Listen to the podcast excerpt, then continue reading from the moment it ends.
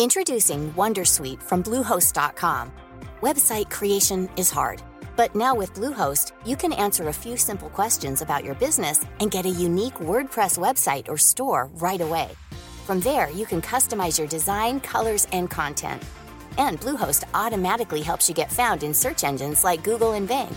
From step-by-step guidance to suggested plugins, Bluehost makes WordPress wonderful for everyone. Go to bluehost.com/wondersuite. Hola a todos, muy buenas noches y bienvenidos a un nuevo directo en el canal. Bueno, realmente estamos en directo en el canal de YouTube, en Facebook, en LinkedIn, en Twitch y también en Twitter. Y es un directo dentro de la nueva serie de directos que, como ya comenté hace unos días, vamos a empezar periódicamente en este canal, que están apadrinados por la Universidad de las Hespérides, universidad de nueva creación, de recientemente nueva creación, universidad privada, de la que tengo el orgullo y el placer de ser decano de la Escuela de Grados, y que, bueno, pues va a impartir, va a empezar a impartir, va a comenzar con las clases el próximo 2 de octubre. El miércoles pasado hablamos de cómo podría ser la educación en una sociedad libre y a raíz de ese debate, que no estaba específicamente centrado en la universidad, aunque hablamos también un poco de ella, surgieron bastantes dudas, bastantes preguntas operativas, de contenido, técnicas sobre esta universidad. Entonces, bueno, para resolver las inquietudes que podáis tener, ya sea por mera curiosidad o porque os pueda interesar eh, matricularos en alguno de los programas que ofrece la universidad, hoy hemos traído, para hablar, ya digo, en detalle y para resolver las dudas, es decir, preguntad en el, en el chat, tanto de, YouTube como de, de Twitch o de Facebook, lo que consideréis pertinente. Hemos traído para resolveros las dudas sobre qué es esta universidad y cómo va a funcionar y, y cómo os podéis acercar a ella si tenéis interés, al vicepresidente de la universidad, Gonzalo Melián. ¿Qué tal, Gonzalo? Buenas noches. Buenas noches. ¿Qué tal, Barbón? Bueno, pues aquí estamos y, vamos a hablar sobre la Universidad de las Hespérides, un proyecto que ya lo comentamos hace unos días. Tiene como mínimo 10 años, aunque Gabriel, Gabriel Calzada, el presidente de la universidad, mencionó que en realidad se lleva trabajando en este proyecto contra viento y marea, es decir, contra la burocracia universitaria y estatal básicamente, 16 eh, años, que es un proyecto que se ha gestado durante década y media. Em, antes de empezar con las preguntas que pueda tener el público, la audiencia, resúmenos brevemente qué es esta universidad y a quién va dirigida. Bien, bueno, pues es una universidad que tiene diferentes, diferentes puntos que de referencia o columnas. La primera es una universidad internacional, eh, en el sentido de que ah, tenemos profesores de más de 12 nacionalidades, una parte. Eh, luego tenemos, eh, aspiramos a tener alumnos en diferentes países. De hecho, por nuestra experiencia en el mercado anterior con nuestra escuela de negocios, en la cual hemos tenido más de 42 nacionalidades como estudiantes, pues esa es un poco la idea. Y, por otro lado, también con los acuerdos internacionales que tenemos, pues tenemos, por ejemplo, estamos en el Make Impact Consortium con MIT, MIT con Texas A&M, Universidad de Michigan, Universidad Francisco Marroquín, eh, con la Universidad de, mm, Fontis y, varias universidades más. Eh, y luego aparte tenemos acuerdos internacionales con otras universidades. Y, bueno, serían uno de los pilares, ¿no? Es una universidad que tiene una vocación internacional y, y son las, razones. Luego, por otro lado, eh, es una universidad donde una de las banderas es el aprendizaje activo y colaborativo virtual. somos una universidad online y, bueno, pensamos que la mejor forma de que los alumnos adquieran habilidades es en que ellos sean los protagonistas, por lo tanto ellos son los, los, los principales protagonistas de su aprendizaje y, creemos que el aprendizaje activo con diferentes metodologías, no una, sino diversas metodologías, cada profesor elegirá o las que mejor se adapten a, sus materias y a lo que quieran hacer, pues eh, es la, mejor forma de, adquirir esas habilidades. Luego, por otro lado, eh, somos una universidad eh, en la cual tenemos una materia que se llama la materia Espérides, tanto en grados como en máster, en donde em, damos una educación, una, unos contenidos y, unas habilidades transversales inspiradas en las artes liberales. Eh, por ejemplo, pues todos nuestros estudiantes de grado, pues al terminar los estudios, tendrán eh, habilidades con, conocimientos en economía, en, filosofía política, en Derecho, en Introducción a las Ciencias, en Ciencias Sociales también, en Metodología, eh, en Emprendimiento. De esta forma, pues, creemos que son unas, competencias que son esenciales para que el alumno cuando termine la carrera no solamente tenga las habilidades tradicionales de su profesión, sino también además tenga ese conocimiento más transversal que le ayude a entender cómo funciona el mundo. Eh, por, hacer de momento un, resumen de, algunos eh, pilares básicos, ¿no? Estamos ante una universidad privada que tiene su sede en Canarias, pero que es online, ¿Sí? y por tanto que está abierta a todo el mundo. Todo el mundo puede estudiar eh, desde su casa en esta universidad, que eh, va a empezar sus clases el próximo 2 de octubre, que ahora mismo está abierto el periodo de, matriculación, que es una universidad con diversos títulos, diversas materias, de las que ahora vamos a hablar más en detalle, pero que a pesar de tener diversos títulos y materias, todas ellas tienen una columna vertebral de conocimientos pues, económicos, jurídicos incluso filosóficos que creemos que todo el mundo tiene que, eh, cursar, ¿no? Em, y no sé si me he dejado... Ah, bueno, y que es oficial.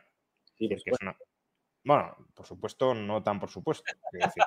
No, porque eh, uno podría pensar que en España se puede abrir una universidad aunque no sea oficial, y no. Si se llama Universidad de las Esperides, la ley obliga a que sea oficial, es decir, a que sus títulos sean títulos eh, pues, eh, con grado de oficialidad, de la calidad no hablamos, esperamos que la calidad sea muy alta, pero eso lo tiene que juzgar el mercado, pero con grado de oficialidad equivalente a los títulos de cualquier universidad pública o, privada también eh, oficialmente reconocida. Sí, en, hecho en España está prohibido usar la palabra universidad si no eres universidad reconocida oficial. o sea, está prohibido por ley. O sea, no puedes usar la palabra universidad si no es universidad reconocida con títulos oficiales. O sea, no, es, posible. Hasta ese nivel de, regulación eh, hemos, llegado. Eh, hay más cosas, aparte del que Juan Ramón, que lo ha resumido muy bien. Eh, otra es que en todos los títulos hay prácticas profesionales también. luego, por otro lado, pues hemos trabajado de forma muy, muy tenaz en tener un programa, digamos, de vida estudiantil, de vida universitaria, para que no se acabe únicamente en las clases la vida del estudiante, sino que hayan eh, pues club, eh, eh, quedadas, viajes, visitas culturales, etcétera, todo el año. también que los estudiantes, tanto online como presencial, los estudiantes puedan tener esa, esa, vida incluso más rica que, que, lo que podían imaginar y, que el que sea online no significa que no vayan a tenerla. y luego, por otro lado, también, otra de las, de las característica también es que todos los programas los hemos diseñado eh, pensando en las habilidades, en las competencias que va a estudiar el estudiante, eh, puesto que no nos hemos centrado en el conocimiento, sino en las habilidades y todo lo hemos diseñado de tal forma que tanto la forma de evaluación, como los conceptos que damos, como las experiencias de aprendizaje, todo está pensado para que el estudiante adquiera habilidades que le sirvan después del día de mañana eh, cuando acabe la universidad. Em, y además también creo que es relevante, pues acabas de comentar otro aspecto importante y es, a pesar de que es una universidad online, se va a facilitar en la medida de lo posible, claro, eh, la vida local de los estudiantes que, estén matriculados en la universidad desde distintas zonas geográficas, pues que, puedan hacer actividades los que estén físicamente en un mismo, en un mismo sitio, habilidades promovidas desde la propia universidad. Em, pero creo que también es importante mencionar cuál es la misión de la universidad para entender cuál es el, eje alrededor del cual se organiza todo y, el propósito último, ¿no? De, por qué se ha creado y por qué se quiere impulsar esta universidad. Sí, la, misión de la universidad en la que gira todo, eh, tanto los programas, las actividades, las investigaciones, todo, es explorar el papel de la libertad en el desarrollo de la persona y la sociedad. Entonces, eh, eh, la, realidad es que todo lo que se ha hecho, todo se ha pensado especialmente para crear un, lugar donde el estudiante, el profesor, pueda explorar ese papel, ese papel de la libertad, qué papel juega la libertad en el desarrollo del individuo y de la sociedad. Eso sería lo, más eh, relevante. Y, es la cremallera que une todas las actividades y todo el propósito de la universidad. Bueno, ya tenemos un par de preguntas. Ya digo, preguntad lo que os parezca, incluso cosas que, creáis que puedan ser triviales. Veo alguna pregunta aquí que, hombre, no, es, crucial, pero que está bien formularla. Em, la primera la, plantea Miguel. Eh, ¿Cuánto me puede costar sacar la carrera si apruebo todo a la primera? Soy ingeniero, pero quiero tener una carrera en economía, no por trabajo, sino por gusto. Mm, no sé si... ¿Monetario? ¿Se refiere a coste de tiempo? Claro, no sé si se refiere a coste económico, a coste de tiempo. Bueno, pues como hay una cierta ambigüedad, contéstalo desde, desde ambos lados.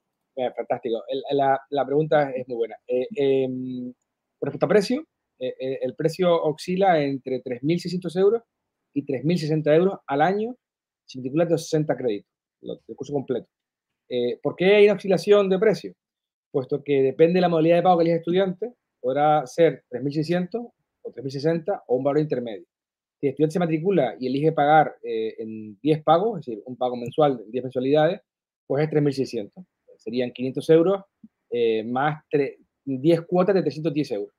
Pero si el estudiante elige eh, pagar al inicio del antes de empezar el curso la totalidad de los créditos, pues serían 3.060 créditos. Perdón, 3.060 euros. Serían 500 euros eh, eh, antes en la, matrícula y luego antes de empezar, pues 2.560 euros. Eh, eso ya lo he logrado. Pero, Bueno, termina, termina. No, si quieres, preguntas, Marcón. No, o sea, a ver, que, hasta cierto punto soy parte implicada y por tanto, pues tampoco quiero que, que, parezca que aquí estoy como comercializando, ¿no? Pero sí que me interesa desde una perspectiva más liberal, porque este canal también es un canal de difusión del liberalismo, que comparemos estos precios con los precios de la universidad pública, por ejemplo, que es una universidad tremendamente subsidiada, más barata, por tanto, pero tremendísimamente subsidiada. Aproximadamente, me corregirás tú, el 90% o incluso el 95% de la matrícula está subsidiada. Em, claro, se nos dice, no puede haber una universidad asequible si no es pública y la gente no podría ir a la universidad. Pero aquí estamos viendo que los precios tampoco son tan desproporcionadamente distintos. Bien. Bueno, eh, indudablemente el eh, comparado con el coste de la universidad pública, desde luego nuestro coste es muy inferior. Eh, eh, si es el precio, dependiendo de lo, que paga el alumno, es menos en la universidad pública que nosotros, pero si comparas lo que cuesta la universidad pública, nosotros somos un precio inferior. entonces, comparemos esos precios si puedes. ¿Cuánto puede costar ahora mismo la matrícula de la pública y cuánto cuesta por tantos Esperides? Depende de la comunidad autónoma, pero, pero en Madrid está en torno a 9.000 euros aproximadamente de estudiantes y en Canarias... Eso el coste, eso el coste. Pero, la matrícula, estaremos hablando. En torno a 1.000 euros. En torno a 1.000 euros, al año, sí. 1.000 euros de matrícula que tiene que pagar el estudiante en la universidad pública, más o menos. Y en las Esperides, el precio más, más barato, digamos. 3.060. 3.060. Es decir, que estamos hablando, sí, de un precio mayor, pero no de un precio desproporcionadamente mayor si no se pagaran tantísimos impuestos como los que se pagan justamente para mantener, entre otras cosas, la universidad pública. Eh, Juan Ramón, pero interrumpa, estamos en el rango alto de precios de universidades, eh, digamos, online.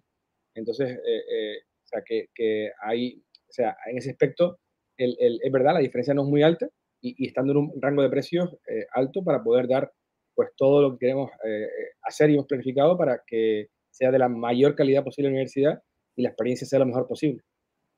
O sea, sí, sí no, digo que no se pueda ofrecer más barato, pero incluso la matrícula de las Esperides eh, en un mundo donde los impuestos fueran mucho más bajos, por supuesto, tampoco estoy diciendo que aquí todo el mundo pueda pasar de pagar mil euros a tres mil alegremente, cuando ya hay gente que tiene dificultades para pagar mil, pero estamos hablando de una sociedad tremendamente grabada a impuestos, tremendamente machacada a impuestos. Si no sucediera eso, habría mucha más renta disponible y, por tanto, mucha más capacidad para pagar precios que ahora nos los cobran igualmente, pero a través de impuestos. Bueno, cerremos ese, ese, comentario liberal, que en todo caso me parece pertinente, ya que estamos hablando de, una universidad privada supuestamente elitista y supuestamente para los ricos, según se nos dice, y vemos que los precios, pues sí, claro, son más altos porque no están subsidiados, pero no gigantescamente más altos. Eh, continúa, eh, porque sí, decía que estábamos hablando del coste monetario y del coste...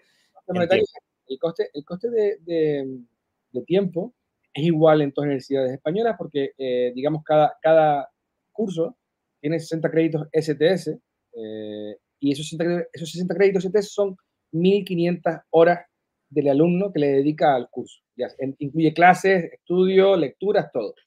Pero, sin embargo, tal como hemos montado la Universidad de Espérides, es una universidad tremendamente flexible. Hemos preparado eh, todos los materiales, hemos preparado toda la metodología, todas las diferentes metodologías, etcétera, para que el estudiante pueda elegir cuándo estudiar, cuándo hacer sus actividades. Es verdad hay unas cositas que sí que están pues tasadas en horarios, pero muy pocas, y el resto de primer estudiante, pues, trabajar, tener vida personal, eh, dedicarse a otras cosas. Eh, la, mayor, quizás, la, reducción de coste, no ser tanto en tiempo, digamos, eh, sumativo, sino en el tiempo subjetivo. ¿Por qué? Porque va a poder ser flexible, va a poder adaptar su vida, o sea, los estudios van a poder estar adaptados a su vida sin ningún tipo de, problema, porque todo está hecho para que estudiante pueda, pues, pues eso, elegir cuándo, cuándo va a ir a clase hoy, no va a clase hoy, o eh, eh, si tiene que estudiar hoy o no. Y eso permite, pues, eh, que tanto personas que trabajen como alumnos jóvenes que quieran montar sus empresas nada más, nada más acabar su colegio, o alumnos, alumnos que quieran hacer una serie de, por ejemplo, yo qué sé, el otro día se matriculó una alumna, por ejemplo, que, quiere ser olímpica y se ha matriculado hace unos días. Entonces, bueno, al final, esa flexibilidad le permite a los estudiantes, pues, no, tienen, no estar encerrados en una universidad eh, de 9 a, 4 todos los días, por ejemplo. Vale, eh, ya van llegando más, más preguntas. Em, una en cuanto a oficialidad, digamos. Una vez terminado el grado, dais el SET, el suplemento europeo al título. Creo que hay universidades que tienen problemas para emitirlo. Una vez terminado el grado, tienes el título de grado oficial en España y, además ese título oficial en España es un título también reconocido dentro del espacio europeo de educación superior. El, complemento, el complemento europeo del título es un complemento que se da si haces cosas aparte del título, eh, o sea, más allá del título. Si, por ejemplo, sacamos actividades, eh, un, por ejemplo, un minor, una especialidad o, una pequeña, eh, imagínate que sacamos cursos libres o microcréditos, pues ponemos ese complemento. Eh, todavía no lo no, no tenemos todavía, digamos, em, perfilado, pero la, la, realidad es que eso es independiente del título, es, más allá del título. Muy bien. Em, una de las preguntas que decía, que hombre, no es que sea absolutamente crucial, pero que está bien que se planteen este tipo de preguntas, es de Francisca Salcines. ¿Daréis formación en retórica? Pues en estos momentos, este año que viene, no va a haber eh, cursos de retórica abiertos, pero los siguientes cursos sí que vamos a abrir cursos de retórica. Muy bien. Em, sobre el nombre de la universidad, esto ya es más curiosidad, pero que está bien, ¿no? se está tornando o se está retornando a Grecia con los nombres, al menos, las Hespérides. ¿Por qué ese nombre y qué connotación tiene? ¿no? Recordemos que el undécimo trabajo de Hércules fue robar las manzanas del jardín de las Hespérides. Bueno, ¿por qué este nombre? Sí, el jardín de las Hespérides, como bien ha dicho Juan Ramón, es un jardín de la iglesia griega eh, que mm, eh, tenía un árbol, un árbol de un manzano de manzanas de oro eh, que estaba custodiado por un dragón. En parte se dice que ese jardín de las Hespérides era Canarias eh, de hecho, Canarias se conoce con mucha gente como las Islas Hespérides. Eh, de hecho, hay un árbol en Canarias que se llama el drago, que es una planta autóctona de Canarias, y es el drago supuestamente por el dragón eh, de las Islas Hespérides. pero quizás los, los, fundadores nos gustó el nombre de las Hespérides, puesto que las Hespérides, aparte estar entre la mitología griega, no está en ningún lugar, no, no, no, no existe ningún lugar. Y aunque, como decía Juan Ramón hace un momentito, nuestras sedes están en Gran Canaria y Tenerife, las Islas Canarias, aunque abriremos más sedes eh, en otras islas en, próximamente, eh, literalmente no estamos en un lugar físico. O sea, nuestras actividades online. Es en la red, una parte, eh, y, y, en un metaverso también, que tenemos metaverso para todas las actividades, digamos, académicas y, y no académicas. Entonces, al final, pues tampoco estamos en un lugar físico, no, no, y, creemos que venía como, como anillo al dedo. No obstante, no obstante, una anécdota, eh, la universidad se iba a llamar inicialmente la Universidad Libre de las Hespérides, eh, con la idea de seguir la tradición de Erasmus de Rotterdam, las universidades libres europeas. Pero eh, nos dijeron que no podía llamarse Universidad Libre de las Hespérides porque si llamamos Universidad Libre de las Hespérides, estábamos dando a entender que las otras universidades no eran libres y por lo tanto no podíamos... Que, probablemente no lo son, pero bueno, en cualquier caso, eh, bien. Y entonces no podíamos usar para libre y pues la quitamos para poder seguir con el procedimiento. Así que eh, es como si la Universidad Autónoma de X eh, significara que las restos son autónomas. Pero bueno, eso nos dijeron y, tuvimos que quitarlo cuando la idea era seguir la, tradición de, de Erasmus de Rotterdam, la Universidad Libre Europea. Em, Fernando pregunta, ¿tienes em, entiendo que la universidad tiene estudios relacionados a educación, como máster en educación, currículum en neurociencias. Si te parece, Gonzalo, em, voy a, compartir pantalla para, colocar eh, los estudios que ahora mismo tiene la universidad y luego también eh, podemos comentar los que van a llegar, ¿no? Pero los que ahora mismo tiene abiertos la universidad, bueno, comentarlo o responde la pregunta, pero al menos que quede en pantalla los que, los que hay para que la gente lo pueda, lo pueda observar también. Bueno, quieres una, un comentario así rápido. Eh, en grado eh, hemos empezado, tenemos para empezar en octubre ahora, grado de economía, grado de finanzas y contabilidad, los cuales además son dos programas que los dos primeros años son comunes. el estudiante también pues, podrá después decidir por qué grado sigue, si el de economía o el de contabilidad. Luego tenemos un grado en, ADE, eh, en de empresas, y otro de emprendimiento, eh, con algunas partes comunes, eh, pero con perfiles distintos. Uno está destinado al management, a la gestión, a, la dirección de empresas, y otro está destinado a, transformar ideas en, negocios, a crear, empresas. luego tenemos otro grado que es de negocios internacionales, que es un grado que no llega a ser de comercio internacional, pero tiene parte de empresa y parte de comercio, y parte también de política, también un poco. Y luego tenemos el grado de Relaciones, relaciones Internacionales, eh, que además es un grado que em, es, una mezcla también entre ciencias políticas, internacionales, negocios, etc. Eh, y luego, por último, tenemos un grado en Derecho. Eh, esos son los grados que los que arrancamos en estos momentos. másteres tenemos cinco másteres oficiales, de los cuales son en economía, en creación de empresas e innovación, que también es parte de, como de emprendimiento e innovación, Luego tenemos un MBA, eh, tenemos un máster de dirección de empresas turísticas eh, para básicamente eh, aprender a, dirigir cualquier, incluso a dirigir incluso a montar cualquier empresa relacionada con el sector turístico, que como bien sabemos, pues cada vez es una parte más importante de, la, economía. Y por último tenemos un máster en, marketing digital. el máster de economía además se, da en español, pero posiblemente será en inglés también. Y luego tenemos el, el, máster en Value Invest, que del ciclo, eh, junto con OMA Business School Madrid, y el máster en Economía y Políticas Públicas, eh, junto con la Universidad Francisco Marroquín. Y luego, aparte, sacaremos próximamente, no lo hemos anunciado todavía, el, un máster en Economía y Políticas Públicas en portugués eh, para el mercado brasileño. Y em, y, bueno, eh, los doble grados, tenemos también varios grados, pero pensados para 2024, puesto que hasta no implementado el segundo año no podemos sacar los doble grados, en Economía y Finanzas, en Economía y Relaciones Internacionales, en ADE y Derecho, ADE y Economía, o sea, varias combinaciones. Y, y bueno, y en estos momentos estamos trabajando eh, para presentar, eh, puesto que no podemos abrir los títulos que queramos, sino que tenemos presentarlos a una, digamos, proceso de evaluación, y estamos terminando ahora para presentar próximamente pues un grado en matemáticas, eh, un grado en educación, tanto infantil como primaria, eh, un grado en ciencias ambientales em, y un grado en filosofía, política y economía. Y en cuanto a másters, pues estamos trabajando también con el máster secundario, he preguntado la pregunta, eh, y el máster de ciencias ambientales también. y aparte de todo eso, pues ahí ven la lista de, títulos que queremos sacar en el, en el futuro, en el futuro cercano. Y, y, aparte estamos empezando también a trabajar nuestros programas de doctorado. Eh, queremos sacar un programa de doctorado en economía y otro programa de doctorado eh, de empresa. Y, bueno, eso sería, y en el futuro un programa de doctorado en educación también, en donde pues entrarán, digamos, esos temas de neurociencia que hablaba la pregunta, pues entrarán en esa parte de posgrado. Y nos gustaría sacar también otros posgrados, otros másteres, eh, no sabemos todavía si oficiales o, propios, es decir, de formación permanente o, universitarios, en educación. Eh, probablemente metodología de educación, etcétera, eh, aprendizaje.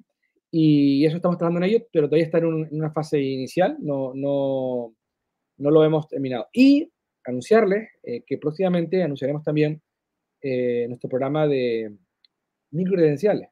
la idea es que haya multitud de cursos que estén abiertos, que se puedan cursar de forma aislada y que además, según vayas haciendo una serie de cursos, luego vas teniendo programas, eh, o sea, vas, vas, completando diferentes créditos que te dan títulos, como por ejemplo un título de especialista, un título de experto, eh, un, título de diploma, eh, y, y le hemos, lo, anunciaremos próximamente. Eso estamos todavía cerrándolo, pero la, la idea es que tener un, una,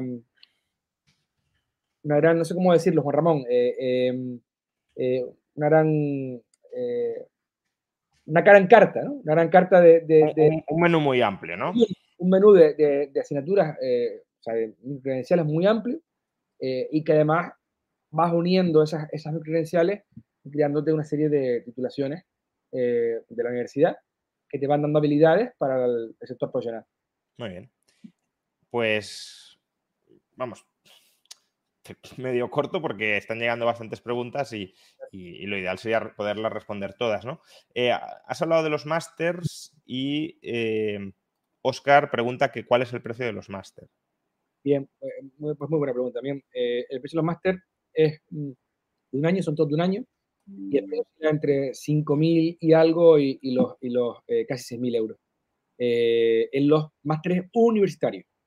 El máster de, Economía y Políticas Públicas eh, es un poco eh, más caro, es entre 6.000 y 7.200, y el de Value Investing eh, es entre 9.600 y 12.000 euros. Son los precios exactamente de, los, de, que tenemos. Bien. Em, Carl pregunta, ¿tiene algún tipo de convenio con centros deportivos? No, no, no tenemos esos convenios. No obstante, em, si un estudiante cuando entra a la universidad deseara que nuestra universidad tenga convenios con centros deportivos, eh, siempre se podrá eh, ver para, para, explorarlo y, solucionarlo. Fernán, ah, este ya lo hemos, sí, educación y neurociencia, sí. Eh, José Manuel Valls Pregunta algo así más genérico. ¿Sirve para algo obtener un grado universitario cuando lo único que parecen servir son los másters y posgrados? Hombre, de entrada, para que sean oficiales uno tiene que tener un grado, ¿no? Con lo cual, como mínimo, para acceder a, eso te eh, servirá. Bueno, es, una buena pregunta. La verdad que la universidad está en, crisis en este momento. Eh, en el modelo de universidad, no, nuestro, no, no nuestra universidad, que ya veremos si lo está, esperemos que no, pero... La universidad no. El, modelo está en crisis precisamente porque hay muchos estudiantes o muchos potenciales estudiantes que dicen, ¿para qué voy a invertir cuatro años de mi vida estudiando algo que, a lo mejor no me va a servir para nada? Eh, eh, y bueno, eh, nosotros, desde luego, todo lo que hemos diseñado y proyectado es precisamente pensando en que sirva para mucho. Empezando porque se han diseñado los programas por habilidades que realmente sean eh, diferenciadores en el mercado cuando cada estudiante la, la carrera eh, y eh, hasta la forma de, de, de, evaluar está relacionado con esas habilidades. Nosotros nos gustaría que cuando nuestros estudiantes terminen la carrera puedan responder la gran pregunta que le hacen los empleadores, es qué sabes hacer, mm. puesto que al final no es qué título tienes, sino qué sabes hacer. Y en esa línea hemos, hemos trabajado, hemos trabajado en, en, la idea de que el estudiante pues, adquiera multitud de habilidades muy importantes eh, en su profesión, pero no solamente diferenciadores de su profesión, sino también es las materias pérides. ¿Por qué digo materias pérides? Si vamos a, mm, la, digamos, las habilidades que más está demandando el, mercado en estos momentos, como por ejemplo pueden ser eh, habilidades en economía, pues las materias pérides de 30 créditos, casi 30 créditos, tiene 12 de economía. Eh, aparte, pues habilidades de resolver problemas complejos. Pues difícilmente vamos a resolver problemas complejos si no sabemos, por ejemplo, macroeconomía. O sea, no sabemos, no sabemos en, qué momento del ciclo económico estamos. Eh, y no tenemos recinto, matemático, eh, analítico. Entonces, bueno, creo que, eh, las habilidades que hemos ido diseñando, o, por ejemplo, que si es un momentito, en la, la materia Experience tenemos la asignatura de emprendimiento, en la cual vamos a, explicar, o sea, a ayudar a, los estudiantes a que creen las habilidades para que sean capaces de transformar ideas en negocios. Eh, y así podemos seguir. Eh, eh, entonces, bueno, no solamente son habilidades, digamos, de las más demandadas en el mercado en sus profesiones, sino también habilidades transversales que van a darle un carácter diferenciador para poder comprender en el mundo en que vivimos y poder sacar partido de ello. Entonces, bueno, nuestros grados, desde luego que van a servir. Y, bueno, e, esa es un poquito la idea un máster eh, eh, mm, también va a valer. Eh, es verdad que el, es verdad que estamos hablando ya de un nivel distinto, porque ya para hacer un máster tienes que tener un grado previamente y es más especialización. Pero dentro de cada nivel, pues las, las digamos, titulaciones son muy ricas en esas habilidades que, que el alumno va a adquirir. Revan pregunta, ¿esta universidad también está enfocada a quienes queremos emprender y formar grandes empresas en un futuro o está destinada a crear trabajadores como de forma tradicional? Bien, la, pregunta también es muy buena. Eh, esta universidad está precisamente enfocado a aquellas personas que sean curiosas. Eh, creo que lo he comentado todo día ya Gabriel Calzada, el, presidente de la universidad, en la anterior entrevista con Juan Ramón. Eh, personas que, que, que tengan curiosidad, que quieran aprender. Ese es el principal objetivo. Eh, luego, cómo, cómo utilicen las habilidades que han aprendido ya dependerá de cada uno. Habrá personas que les, encantará pues, eh, pues, emprender, montar sus negocios, eh, sus empresas, convertirlas en grandes empresas en el futuro, y habrá otras a que preferirán pues, trabajar en otros, otros proyectos e incluso hacer intraemprendimiento en esos proyectos, porque el emprendimiento puede ser tanto, digamos, montando negocios nuevos de uno propio, o, puede ser también eh, dentro de una empresa. Entonces, bueno, lo que haga el estudiante después cuando termine dependerá de él, pero lo que está claro es que vamos a dar las habilidades necesarias para las dos cosas y para poder ser profesional en el mercado para una cosa o para la otra. bueno, Revan también, por seguir con la pregunta que ha formulado, es ¿cuál es tu papel, Juan Ramón, en esta nueva universidad? Bueno, eh, esto lo contesto yo, aunque tú luego... Ah, pues eh, contesta tú, venga. Ramón ha tenido un papel esencial en todo el proceso de la universidad. Juan Ramón eh, ha estado desde el principio, pues, eh, eh codirigiendo el, diseño del plan de estudio, especialmente en economía y en finanzas. aparte de eso, pues, Juan Ramón es, uno de los socios fundadores de la universidad. Y, y, pues hace unas semanas o ya unos meses ya Juan Ramón le encomendamos la, la, el decanato de la Escuela de Grados, Juan Ramón aceptó, y aparte de, ser el decano de la Escuela de Grados y, estar, digamos, pues, eh, siendo el decano de todos los grados de la universidad, eh, es el director, concretamente, del grado de Economía y de los másteres de Economía. Eh, así que, bueno, ese es un poquito el papel, y sobre todo un papel académico, un papel académico en el sentido de es la persona que va a estar coordinando eh, que todos esos programas tengan sentido, funcionen bien eh, y, que el estudiante pues eh, saque el mayor partido posible. Y aparte, por supuesto, es profesor. Y además es profesor en diferentes programas, como por ejemplo economía, finanzas, el MBA, el los másteres de economía todos, en casi todos realmente. Y de hecho, aunque en algunas, carreras no es profesor, eh, va a dar, eh, eh, digamos, actividades, y se ríe porque... sí, en principio, bueno, ya iremos viendo, ya iremos viendo, pero sí. Vale. actividades abiertas para, para, todos los estudiantes. Me, me, río porque mi tiempo no es infinito ni, infinitamente elástico, pero bueno, bien, lo, lo, vamos viendo. sí, sí. por cierto, preguntan por aquí, y es, es, bueno aclararlo porque de hecho te lo iba a, pedir que matizaras cuando estabas exponiendo los títulos. ¿Qué quiere decir máster de formación permanente? ¿Cuál es la diferencia con los másteres oficiales? Bien, Román, eh, eh, esa pregunta es, muy, muy, pertinente y muy buena. Em, los másteres son todos, todos los másteres, sean de formación permanente o, universitarios, cumplen la legalidad eh, y estarían dentro de lo que se entiende por marco europeo de educación superior, porque cumplen los estándares de calidad necesarios.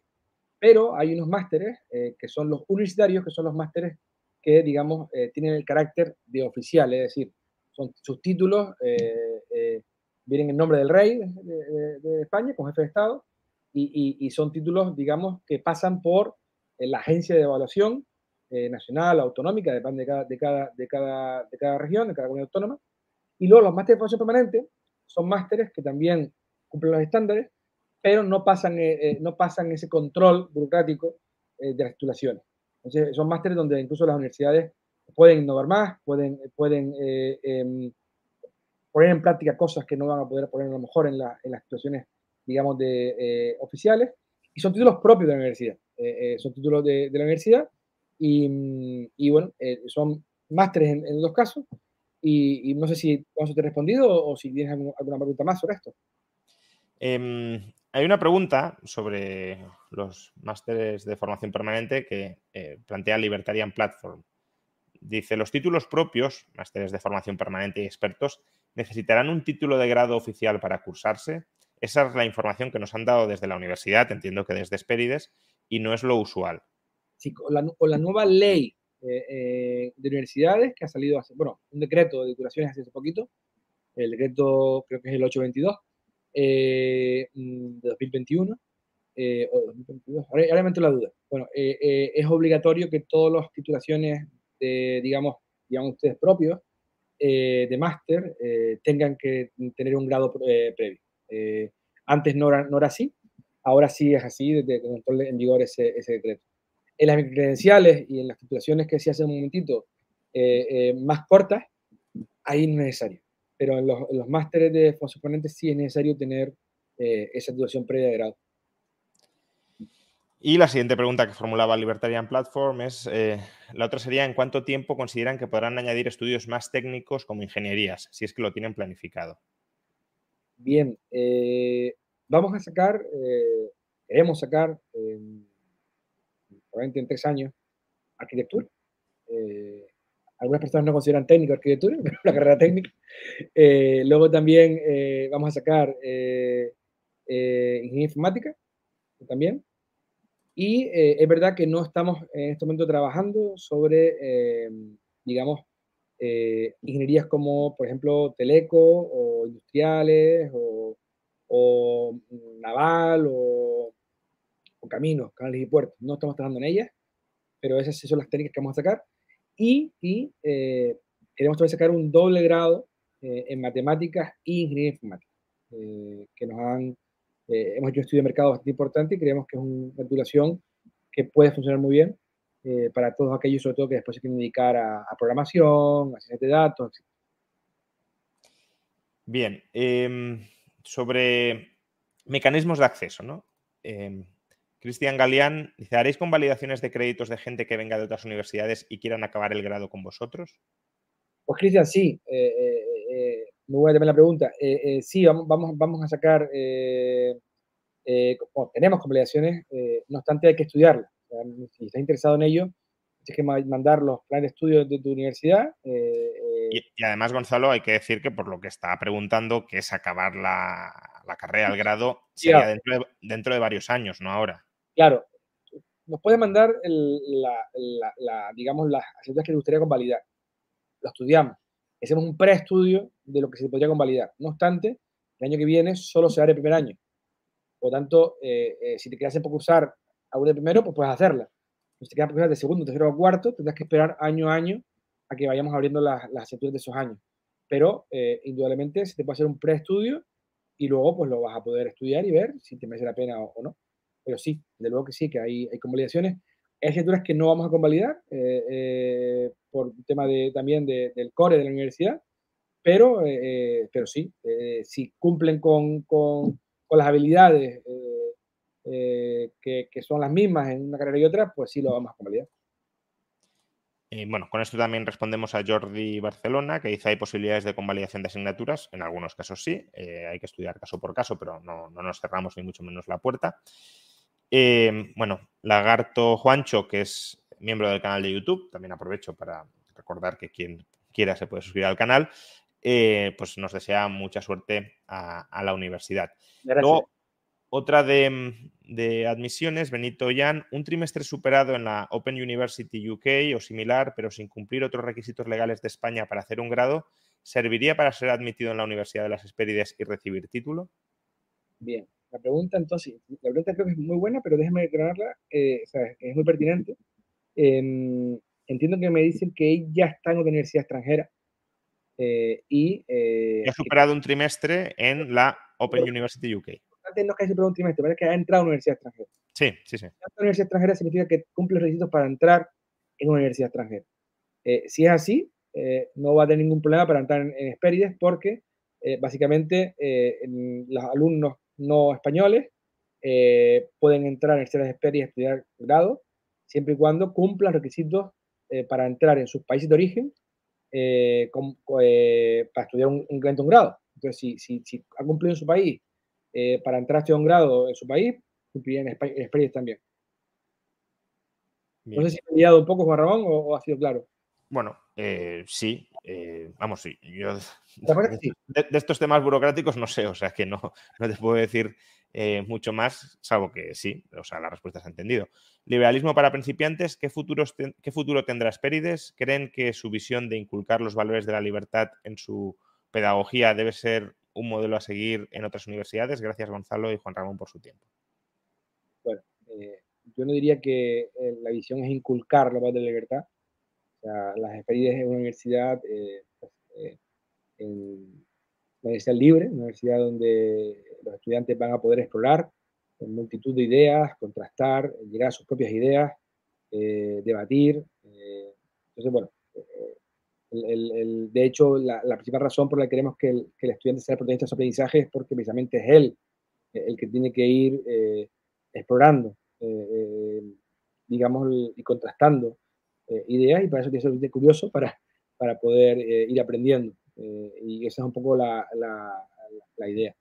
Eh, ¿Y qué futuro tendrá Esperides? Pues, eh, ¿quién lo sabe? Eh, eso el mercado irá decidiendo, pero desde luego nosotros lo vemos, las cosas que hemos estado detrás del principio, como una universidad que viene a satisfacer a una cantidad importante de personas que probablemente en estos momentos no, no, no tienen una, una, oferta como la nuestra. Así que esa es un poquito la, la idea y nos encantaría pues eh, que cada vez sea un mayor número de personas que confíen en nosotros y, que las personas, pues los estudiantes que, que estudien con nosotros, que aprendan con nosotros, pues que sean después personas, personas independientes, que se puedan ganar la vida y, y, que al final que se transformen en nuestra universidad, que sean, eh, que empiecen, empiecen un camino y, terminen pues transformados en el sentido de siendo personas independientes que, que van a poder hacer lo que quieran en su vida.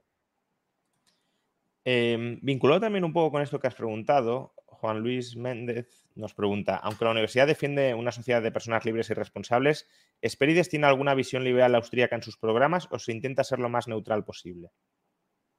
Digamos que todas las corrientes de pensamiento se dan en la universidad, eh, desde eh, la escuela austríaca, la escuela de Chicago, la, la, eh, está de economía en este momento, ¿vale?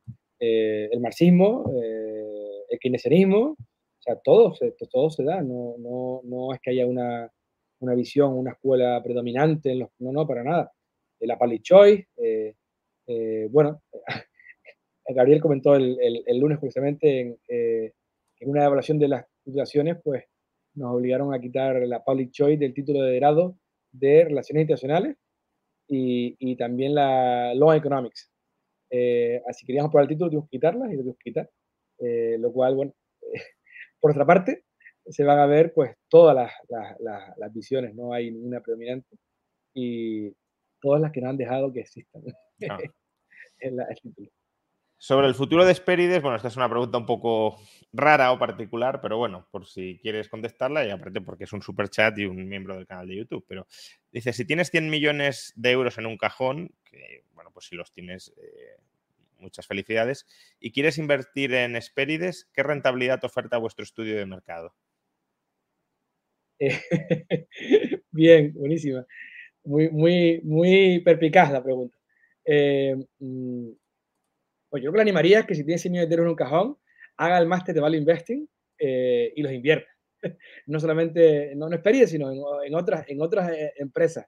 En Esperides en este momento, la, digamos, no, no, no tiene abierto la, la posibilidad de inversión exterior eh, fuera de los, socios fundadores y que además somos un, número reducido y, no, no, no, no, se ha abierto y si se abre algún día, pues eh, ya se verá, pero en este momento no, no está en, en, en, las quinielas, no está en, no está en las tres ideas. Así que tampoco te puedo, le, puedo responder a lo que pregunta porque como no lo, no lo hemos pensado, pues no, no tal. Pero eh, nosotros hemos, hemos crear la Universidad de las Espérides no pensando en esa rentabilidad, eh, puesto que si hubiésemos hecho en eso, eh, ninguno hubiese invertido en la Universidad de las Espérides, pues teníamos 16 años eh, para crearla. a ver qué, inversor pone dinero para, para, para, esperar 16 años. Lo cual tampoco significa que se quiera perder dinero, pero desde luego el objetivo no era ganar dinero. No terminado, O sea, nosotros no, vamos a la Universidad de Espérides pensando en, esa, en la rentabilidad que, que preguntas. Em, lo cual no significa, como dice Juan Ramón, que no queramos que la universidad funcione como un buen negocio. Además, eh, si la universidad funciona como, un buen negocio, significará que estamos haciendo las cosas bien.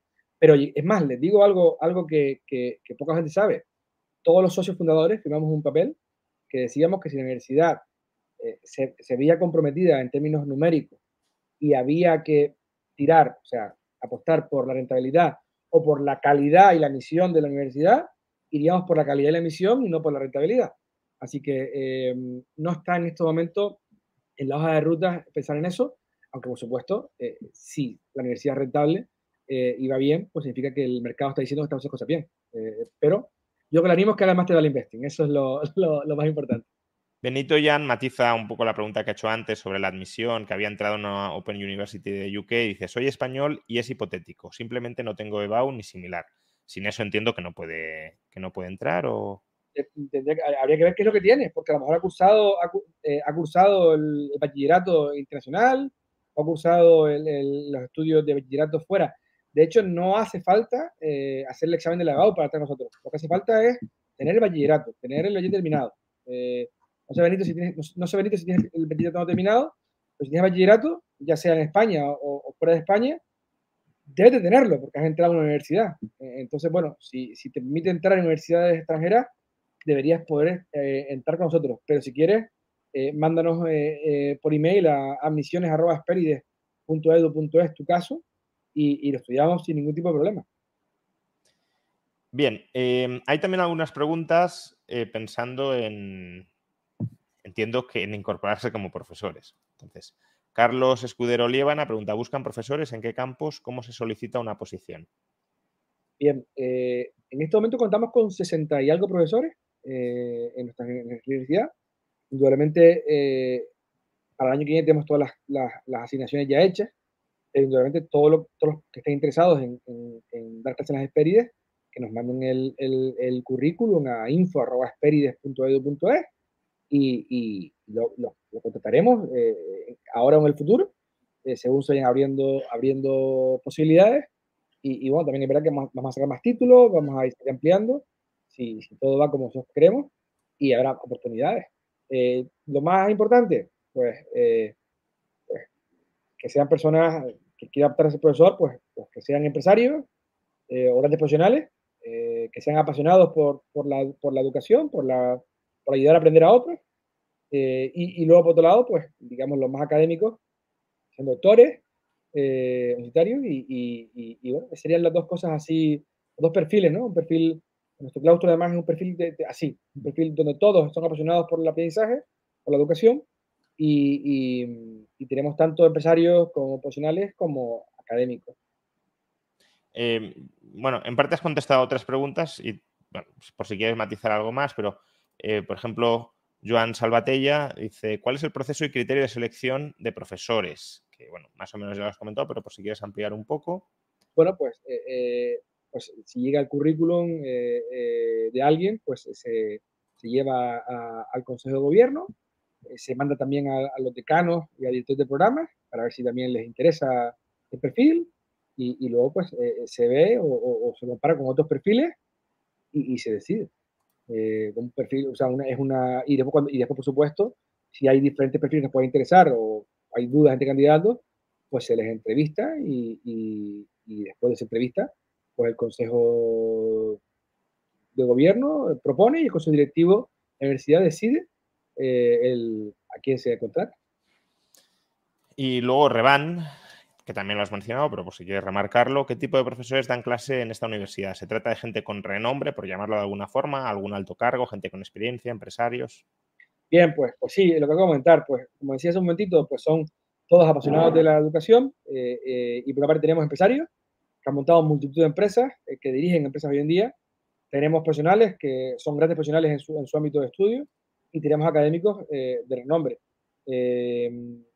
A modo de ejemplo, pues, en, en, la parte académica de renombre, pues Juan Ramón es, es uno de los profesores, pero también tenemos a Eduardo Fernández en Ciencias Políticas, o tenemos a em, Juan Carlos Andreu como empresario, o tenemos como conferenciantes también, porque aparte de profesores que son los titulares de la universidad, de, titulares de la asignatura, tenemos también actividades transversales, abiertas de, de conferencias, talleres, etcétera, donde ahí sí podemos también invitar a otros académicos o empresarios de renombre, nombre, como por ejemplo, pues invitaremos y estará con nosotros Peter Boecki, o Larry White, o, o el profesor Bastos, y, bueno, pues sí, eh, tenemos, tenemos a, multitud de, profesores, son más de 60, entonces te podría decir uno por uno, pero por ejemplo, eh, en el máster de turismo, pues uno de los profesores es el director de MISES, del, MISES es el, el, el, sector del, del de congresos, de, de, o sea, de congreso que se hace en, en, en, de congreso, de Lopesan, que es la empresa turística más grande de, de Canarias, ¿no? Pues eh, es el director del programa y profesor del, del, del programa. En economía, pues hay, está Gabriel Calzada, eh, eh, está Juan Ramón Rayo, está em, Daniel Fernández, el director de Market Trends. Nicolai también. A Nicolai Wenzel, que es un, eh, economista, un ah, en Estados Unidos de renombre, lo pueden buscar en internet. pues hay, hay, varios más, porque la verdad que tenemos en torno a 10 o 12 profesores de economía. Luego, en, en ciencias políticas, pues como decía, está Eduardo Fernández, o en ciencias está Will Ospive. Eh, en el, en el máster de creación de empresas e innovación tenemos varios emprendedores eh, que han montado diferentes empresas, eh, que dirigen diferentes incubadoras, que dirigen también algún que otro, que otro em, em, la palabra ahora, bueno, hub emprendedor, eh, luego, en el, en el ámbito de, del derecho, tenemos eh, tanto abogados como filósofos del derecho, eh, como fiscales, también hay fiscales que dan clases, o juristas. Luego, en el ámbito de letrados de las cortes, también hay algún letrado de las cortes que dan clases en el lado derecho. luego, en el ámbito de. He tocado todos los ámbitos, ¿no? Bueno, en el ámbito del marketing digital, tenemos algunos académicos, pero sobre todo tenemos profesionales que se dedican a como directivo o han montado empresas de marketing digital y además triunfan en el mercado con ellas. Y bueno, pues eso es un poquito el, el de forma así como muy generalista el, el perfil de los profesores. Bueno, y, voy aparte, y aparte de eso, como comentaba antes, una de nuestras banderas era el aprendizaje activo, ¿no?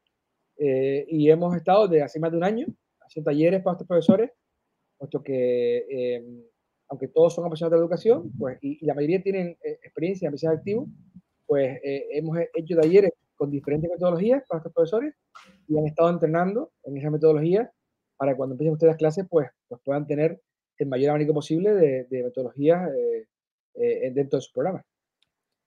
Voy a colar esta pregunta porque Bujarin83 dice, entiendo que llevo el nick de un marxista, pero creo que es una pregunta hecha con todo el respeto del mundo. No, no, al contrario, yo a Bujarin intelectualmente le tengo bastante, bastante aprecio. No, no estaba de alguna manera bloqueando la pregunta por, por esto. Simplemente dice que la fórmula el miércoles pasado y el miércoles pasado no procedía en ese, en ese chat, pero aquí sí, desde luego. Eh, dice, ya lo pregunté el otro día, señor Rayo, ¿por qué no se puede acceder directamente a conocer el precio del grado? Se refiere en la página web. Tengo que solicitar información. Sí, es verdad que en la página web, si uno busca por grado, en el precio pone consultar. ¿Puedo compartir pantalla o eh, sí, comparte pantalla si quieres. Eh, la pregunta es eh, muy pertinente. es verdad que cuando arrancamos la universidad, así ya pues... Pero Si, quieres, si, quieres, comparto yo, por ejemplo, para lo que se está refiriendo. Cuando arrancamos la, la universidad, compartir pantalla, compartir... A ver. Uy, creo que... A ver. ¿Se ve? Eh, sí. Bien, cuando arrancamos la universidad, hace ya, pues, digamos la publicidad, hace ya dos meses y medio, en admisiones, aquí, teníamos los precios desglosados por crédito. Hay que calcular, hay que calcular realmente el, el, precio de los créditos. Pero me dimos cuenta por diferentes personas que llamaban, que no quedaba claro, y hace pues ya más de un mes que incomodó los precios de forma clara. Ahí se los precios de grado por una parte y de máster por otra. Ahí lo ven, entre 5.000 y 5.700 en máster y entre 3.000 y 3.600 los grados. Y después, si quieren alguien más, más, detalle, entra aquí y sí lo puede ver eh, en detalle cuánto cuesta el crédito en función a los créditos que se matrícula uno y la modalidad de pago que elige. Pero ya aquí tenemos los precios más claros para que no haya duda ninguna, y, y sí están ya. Y por supuesto, no cuesta nada preguntar. Eh, y ahí está, pues, creo que queda resuelta la pregunta, ¿no? Sí, eh, solo aclarar a qué creo que se estaba refiriendo, porque además también me ha llegado este comentario por otras vías, es que si uno entra al grado, por ejemplo, ahí vemos precio consultar. Bien. yo creo que ese es el, germen del error, ¿no? Que uno, eh, que uno va a un grado concreto y no le aparece ahí el precio, aunque como dices, en, admisiones sí, sí, figuran los precios. Sí. Bien. Em, esto en parte ya lo hemos contestado, coste de los créditos, si quieres muy brevemente repetirlo. Sí, pues, eh, eh, pues dependerá de, la cantidad de créditos que se matricule. Si es mucho más alto el precio de alguien que matricula 18 créditos, que alguien que matricula 60 créditos, y luego de la modalidad de, pago que elija. Siempre será más alto pagar en 10 cuotas que hacer un pago único, que tiene un descuento del 15%. Vale. Eh... César Ochoa. Me pregunto cómo se validan las prácticas en las Espérides para los que viven en otros países. En Francia, donde yo trabajo y vivo, es necesaria una convention of eh, convention de stage, o bueno, sea francés o. Bien. Todos los programas de la Universidad de Espérides, todos tienen prácticas profesionales, obligatorias además, no son, no son opcionales, son curriculares. Eh, en estos momentos tenemos convenio eh, con multitud de empresas nacionales e internacionales, de primer nivel, eh, y aparte tenemos eh, un convenio con la Fundación Universidad Empresa para que los estudiantes puedan hacer las prácticas online también. O sea, se puede hacer presencial, online. Eh, no es ningún secreto. Hoy en día hay muchísimas personas trabajando, teletrabajando, que suele decirse, desde casa. Así que las prácticas se pueden hacer de las dos formas. Em, las prácticas además las pueden hacer en el país que quieran. Solo hace falta que la empresa donde hagan las prácticas o la institución que haga las prácticas tenga un convenio firmado con la universidad, puesto que la universidad analizará si esa empresa cumple con los estándares de calidad que la universidad quiere para sus prácticas. Y una vez hecho el convenio, esas prácticas valdrán eh, igual que las prácticas hechas en una, empresa española o una empresa eh, del Caribe. O sea, exactamente igual donde esté, siempre y cuando haya firmado un convenio entre la universidad y esa empresa o institución, eh, y con eso sería suficiente. Bien. Em, sobre desde dónde estudiar, que bueno, ya lo hemos dicho, pero hay varias preguntas y, conviene quizá repetirlo. Eh, eh, puede estar donde usted quiera, siempre y cuando tenga una conexión a Internet para poderse conectar a las pocas clases en directo que hay por semana y poder estar viendo las clases que hay en asincrónicas, en tiempo indiferido, y haciendo ejercicios y haciendo experiencias de aprendizaje, participando en foros eh, según el tiempo que usted quiera, o sea, hace falta internet y con internet eh, puede estar donde quiera, puede estar en, donde, quiera, realmente, no, no, hay, no tiene que estar en ningún lugar. Eh, Lumen Ignis dice, se puede estudiar desde Latinoamérica, alguna flexibilidad en los pagos para los que somos pobres. Bueno, esto último a lo mejor ya, es distinto de la, ubicación geográfica, ¿no? Pero en cuanto a la ubicación, también Oscar preguntaba, ¿se puede estudiar desde Irlanda o los que se admiten estudiantes desde Irlanda, desde cualquier sitio? se puede estudiar cualquier sitio que tenga internet. O sea, no hay ningún problema para aprender con nosotros eh, eh, en el lugar que esté. Eh, con respecto a LATAM, además comentarles que nuestros, nuestros estudios además pues son mm, para que le interese, para que le interese, son reconocibles a nivel oficialmente, directamente en Colombia, en Ecuador, en Perú, y también pues se reconocen también en otros países por, por sus títulos oficiales. En Argentina también, en Argentina también se reconoce. O sea, hay países donde es automático porque hay convenio con España, como puede ser Argentina y Colombia, y dos países donde eh, cumplimos con los estándares que marca su legislación, como por ejemplo puede ser Ecuador o Perú, y el título, pues una vez terminado, se reconoce a nivel oficial en esos países, y otros países, por ejemplo, como Guatemala, también se puede, también se puede reconocer.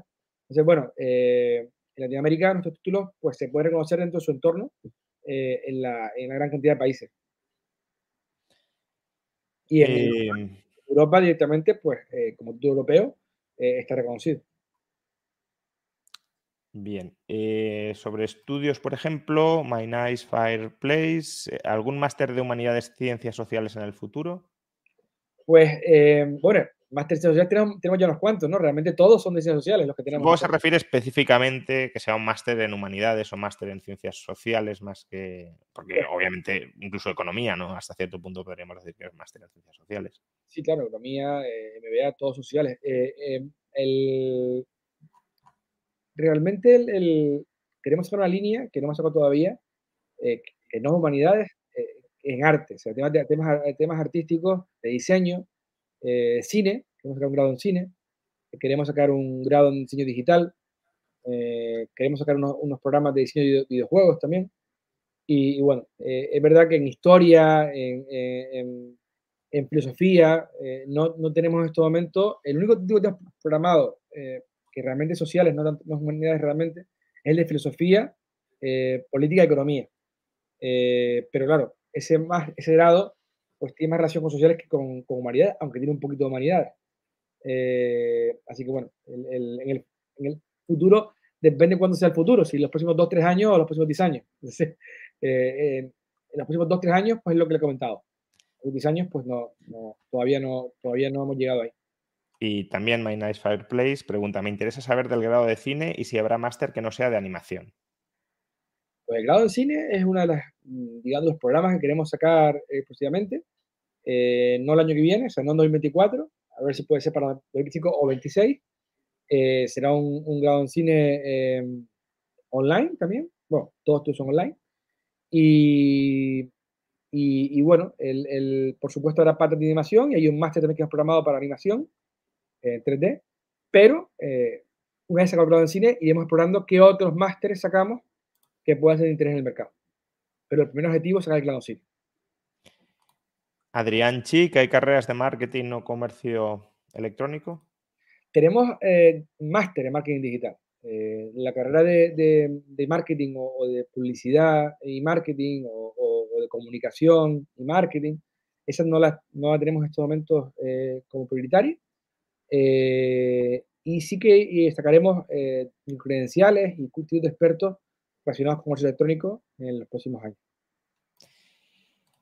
Esta te gustará. Albert Men, soy ingeniero civil recién graduado interesado en el desarrollo de ciudades privadas. ¿Podría el profesor Melián esbozar una hoja de ruta, ofrecer a la universidad algún estudio? Bien. Eh, la pregunta, como todas, es muy buena. Eh, a ver, yo estoy en el punto, sale un poco de, de, de, la, de la, charla, pero pero bueno, de, de, momento no va a ofrecer ningún estudio, ningún grado ni posgrado de ciudades libres. Nosotros no tenemos ningún, grado de arquitectura y, y, puede que después saquemos algún máster en, en, en, creación de empresas e, e, innovación relacionada con las ciudades, probablemente. Eh, pero menos sacar arquitectura. Y, y o un máster enfocado a, a, los negocios, digamos, del, del, real estate, teniendo en cuenta la economía y teniendo en cuenta serie de variables y innovación y creatividad. Eh, sobre la hoja de ruta, yo recomiendo sobre todo estudiar mucha economía, eh, puesto que ahí yo, pues, que no lo sepa, pues yo, mi primera titulación fue un grado de arquitectura, soy, arquitecto, pero mi vida cambió de forma en 360 grados cuando empecé a estudiar economía. Eh, y para mí fue un Big Bang. Entonces, todas aquellas inquietudes que no encontraba respuestas a las preguntas que me hacía, fueron empezaron a, empezaban a, se empezaban a resolver, a, a responder, y empezó a crearse un nuevo, una nueva perspectiva para mí que me cambió por completo totalmente. Entonces, yo le, le recomiendo que estudie economía eh, y grado, máster eh, o un doctorado eh, y, y, profundice. Y a partir de ahí, pues depende de lo que quiera hacer. Si quiere hacer una vida empresarial o una vida académica, pues hay diferentes, diferentes hojas de ruta. Y si quieres, Juan Ramón, le das mi correo electrónico, me escribe cuando quiera Albert y yo lo con él cuando quiera, encantado. Muy bien. Eh, Puri Vitienes, empecé hace unos años en la UNED Economía. Lo más interesante para mí es que permite matricularse en parte de las asignaturas y no en el curso completo. ¿Sería posible con vosotros? Sí, sería posible, Puri. Eh, nosotros tenemos un mínimo de 18 créditos para matricularte, que son, pues, depende de los créditos de la asignatura, pero puede ser 3 de 6 créditos o, o 6 de 3, pero vamos, mínimo 18 créditos al año eh, y sí es posible lo que, lo que preguntas. Eh, no obstante, nosotros sí recomendamos, mm, digamos, que más créditos y tener más créditos, pues creo que es mucho más rico el aprendizaje cuando tienes, estás cursando a la misma vez más asignaturas. es más, ya sería el curso completo. Pero eh, dentro de la flexibilidad que caracteriza la universidad, pues está la posibilidad de, cursar menos créditos por año y en vez de hacerla en, cuatro años, hacerla en ocho o, en diez, lo que uno quiera. José, José Manuel Valls pregunta, ¿por qué tanta diferencia de precio entre el grado y los posgrados? Bueno, eh, la principal diferencia tiende, la pregunta también muy buena, eh, a varias cosas. Eh, hey Dave. Yeah, Randy. Since we founded Bombus, we've always said our socks, underwear, and t-shirts are super soft. Any new ideas? Maybe sublimely soft. Or disgustingly cozy. Wait, what? I got it. Bombus absurdly comfortable essentials for yourself and for those facing homelessness. Because one purchased equals one donated. Wow, did we just write an ad? Yes. Bombas. Big comfort for everyone. Go to bombas.com slash ACAST and use code ACAST for 20% off your first purchase. Introducing Wondersuite from Bluehost.com. Website creation is hard. But now with Bluehost, you can answer a few simple questions about your business and get a unique WordPress website or store right away. From there, you can customize your design, colors, and content. And Bluehost automatically helps you get found in search engines like Google and Bing.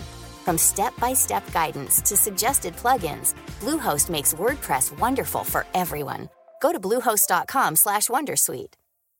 Millions of people have lost weight with personalized plans from Noom, like Evan, who can't stand salads and still lost 50 pounds.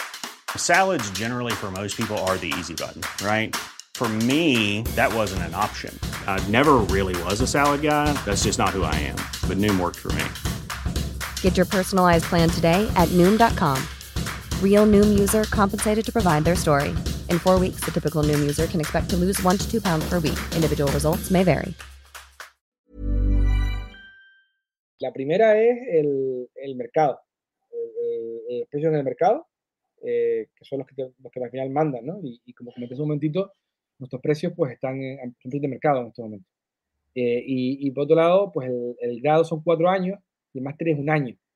Entonces, eh, si nos damos cuenta, pues el, precio de un año de máster equivale como a dos de, grado. Eh, y, al final, pues, los costes, digamos, de un año, de un año, son mayores que los costes de cuatro años puesto que tú en, en, un grado con, con, un grupo de 70, imagínate, un grupo, tienes, tienes, imagínate que tienes cuatro años de clase, ¿no? Y tienes, pues, en un, en un máster tienes 35 alumnos y en un grado tienes, pues, 130 alumnos, por ejemplo. Pues, probablemente la, la, el, el, por, por, por, por, alumno el coste es mucho más pequeño en grado que, que, que en máster. Y los, los recursos que son eh, transversales, pues se, usan para los cuatro años y sin embargo los otros para un único año. Los costes que no varían, en el sentido de que son iguales, son los profesores. Pero los otros sí que se, se, se y se permite pues que el precio de mercado eh, eh, sea distinto. No obstante, no olvidemos que los costes no determinan los precios. Así que lo principal es de mercado y el estudio de mercado, pues los precios pues, eh, son eso en relación a lo que el mercado está dispuesto a pagar en este momento. Revan ¿Hasta qué punto los estudiantes de la universidad podrán entrar, entrar, en contacto o colaborar entre sí? ¿Habrá actividades presenciales o modos de conocer cara a cara tanto a los profesores como a los compañeros? En parte ya lo has contestado, pero por si quieres ampliar. Ahora van a entrar más tarde. Eh, la pregunta es, es extraordinaria eh, y, y, viene, al, viene, al, viene al caso para así repetir lo que comentamos antes. Nosotros tenemos clarísimo, eh, que eh, una parte del éxito, digamos, de la universidad es tener una vida estudiantil rica. O sea, el, el estudiante no solo va eh, a, a, desarrollarse como persona eh, eh, en la parte académica, sino también en la parte, digamos, de vida estudiantil. Por eso tenemos un programa de vida estudiantil que empezará en octubre, muy desarrollado, donde habrá clubs, habrá club de debate, club de yoga, habrá quedadas, habrá excursiones, habrá viajes, habrá foros, habrá un, muchísimas actividades, unas serán, digamos, propuestas por la universidad, y después estaremos nosotros estamos abiertos a que todos ustedes puedan plantear las actividades que quieran y la universidad va, les va a ayudar a, a, poder llevarlas a cabo. Además, eh, iremos haciendo los grupos también en función a las regiones o las ciudades donde se encuentren para que interactúen y, y por supuesto, también online van a poder interactuar con, con todos estudiantes a la misma vez, estén donde estén, a través de nuestro metaverso, donde podrán relacionarse entre ellos cuando quieran. Eh, entonces, bueno, eh, no solamente van a poder, sino que es uno de nuestros banderas, una de las banderas que queremos llevar a cabo y estamos trabajando e invirtiendo mucho en ello. Miguel pregunta, ¿habrá alguna biblioteca propia de la Universidad de Espérides, algo así como una carpeta con PDF? En caso de que sí, ¿tendrán los libros de Walter Block sobre mares y carreteras privadas? La pregunta es muy buena. Eh, a ver, tenemos una biblioteca digital muy, muy importante, eh, con más de 40 millones de volúmenes. Eh, y aparte tenemos, estamos suscritos a diferentes bases de datos, bases de, de de primer nivel académico eh, dentro de las, áreas, de las áreas de conocimiento que tenemos titulaciones, como lógico de empresa, de economía y de derecho. Eh, y los estudiantes pues tienen acceso a, todo ello. Además, eh, los profesores nos dicen qué libros quieren tener como referencia para sus cursos y también los tienen disponibles en la biblioteca.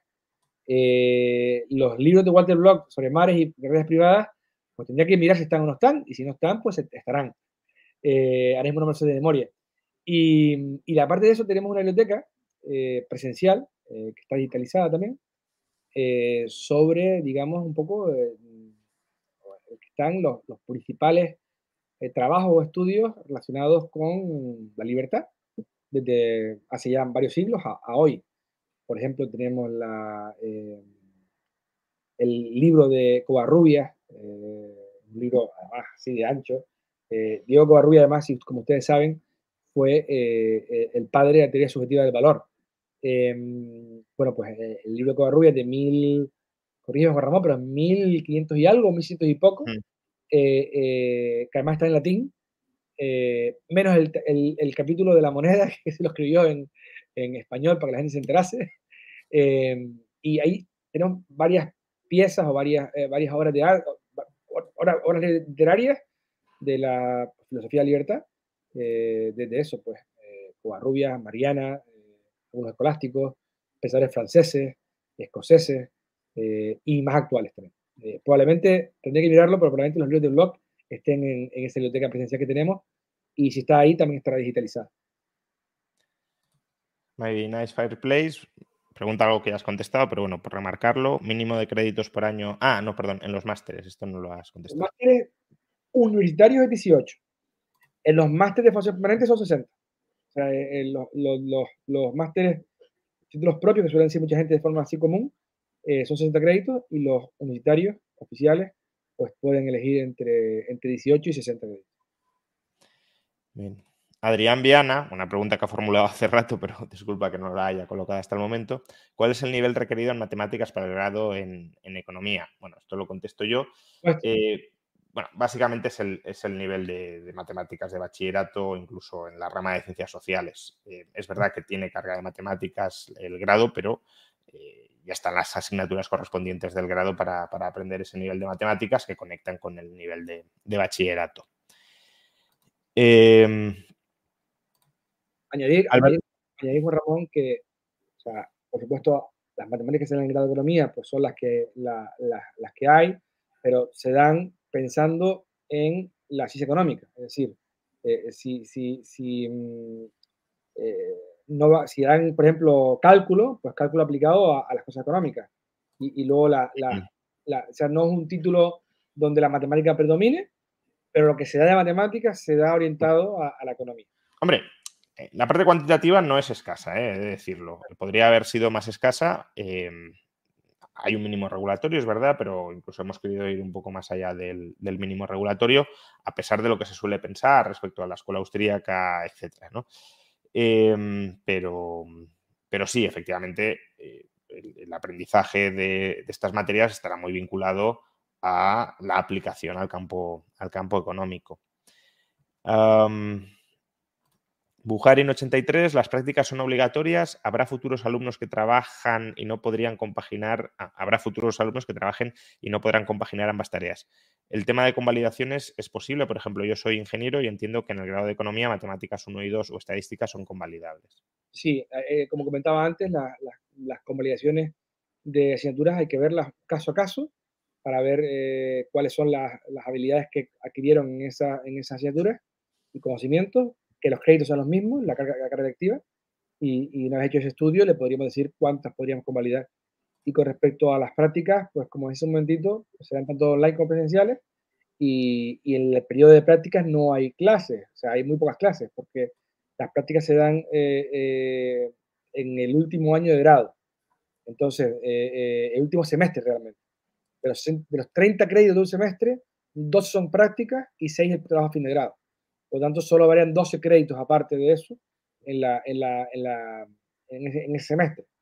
Y, y, son prácticas, como decía un momentito, que se pueden hacer de forma intensiva o de forma extensiva. O sea, no, no, tiene que ser tampoco eh, eh, algo que no se pueda compaginar con, con el trabajo que haga uno. O sea, al contrario, lo hemos diseñado para que se pueda compaginar, compaginar, entre otras cosas, porque también se puede hacer online. Entonces, se puede hacer online, pues puede también eh, organizarse para poder hacer las cosas sin ningún problema.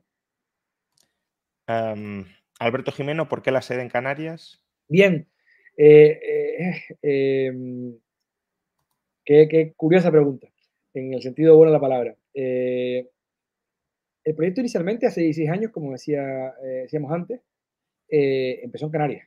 inicialmente queríamos montar una universidad en Canarias y además era distinta a la, a la que hemos finalmente creado. el proyecto fue cambiando más de los años y lo mucho online, eh, eh, universidad online, y en 2010, pues, creo que fue más o menos, hace 13 años, eh, nos piden que, que, el proyecto sea en Madrid. Y casi, casi, pues el proyecto es en Madrid. Y al final, por una serie de, de derroteros, el proyecto vuelve a Canarias. Y después se ha montado en Canarias finalmente. Pero el, el ¿por qué? ¿El ¿Por qué? Bueno, pues eh, primero porque creemos que Canarias es un lugar ideal para una universidad como la nuestra, por dos razones. Bueno, hay muchas razones, pero dos principales. Una es, Canarias es un, territorio fragmentado, son islas. Eh, o sea, hay mucha gente que está en islas pequeñas, que no tiene universidad en sus islas, eh, y que mm, el coste para ir a estudiar a, a una isla mayor o a, la, o la, península es muy importante, y van a poder estudiar gracias a, gracias a, a las Hespérides de cualquier isla pequeña que, que estén la opción de Internet es suficiente. Segundo, porque eh, Canarias está en un lugar, eh, o sea, Canarias dice que es la periferia o ultra periferia, y yo no lo entiendo. Canarias está en el centro del mundo. Si vemos el mapa mundi, está en el centro. O sea, está en un, lugar estratégico esencial o fantástico, es entre Europa y, África y América. Eh, el, es el puente de conexión entre Europa, África y América. Además, históricamente, Canarias era un lugar de comercio era un lugar de libre comercio. Eh, era un lugar que conectaba Europa con América. Cualquier barco que fuera de la península a, América pasaba por Canarias. Entonces, pues, eh, todas esas, digamos, eh, señales nos hacían indicar que Canarias era un lugar idóneo para nuestra universidad. Eh, y, luego también es un lugar extraordinario para si alguien quiere ir unos meses a la, a la sede a, a estar allí, a, co-crear con otros compañeros, a, otras actividades, pues es un lugar fantástico para estar una temporada viviendo por el clima, por las instalaciones, eh, porque jurídicamente además es Europa, y bueno, pues, eh, eh, pues esas serían las razones eh, principales.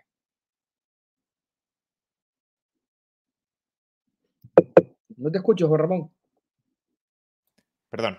Digo, otra vinculada, ¿el color amarillo de la universidad es por Canarias o por el amarillo oro liberal libertario? Pues el color amarillo, eh, ahora mismo no me acuerdo. Creo que nos lo propuso el. el o sea, nosotros contratamos a una empresa muy, muy buena de, publicidad para toda la parte inicial de la creación de la marca eh, y nos pusieron el amarillo. Y no recuerdo, yo creo que era, no, nos pusimos por el tema de Canarias. Y, bueno, y aparte, pues no, no, nos casaba muy bien porque también significaba el, el calor de la libertad. Y, y aparte, pues también eh, tenía una consonancia muy buena con, con, el naranja de los economistas de la, de la Escuela de Negocios de OMA, que, de la universidad. Uh -huh. Eh, sobre accesibilidad, ¿se podrá acceder desde FP de grado superior? ¿Dónde se realizarán los exámenes? Bien, eh, otra magnífica pregunta. Eh, estamos trabajando para poder crear justamente esa conexión. Eh, como saben, o si no lo saben, se lo cuento. Eh, hace falta tener un, una especie como de convenio firmado con la comunidad autónoma. estamos para los próximos semanas o meses poder firmarlo con los itinerarios y a partir de ahí, cuando has firmado eso, pues se podrá acceder directamente eh, desde un FP a nuestro, a nuestro grado. Eso es si quieren acceder convalidando eh, eh, cosas. Si no, se puede acceder directamente sin ningún problema, sin convalidar nada. Em, más preguntas sobre el futuro, quizá. Bueno, y, hay otras sobre exámenes, pero ahora iré. Eh, ¿La universidad será siempre online o quizá en un futuro veamos también cómo brotan edificios, aulas y otras instalaciones? Bueno, la, idea es que es una universidad online.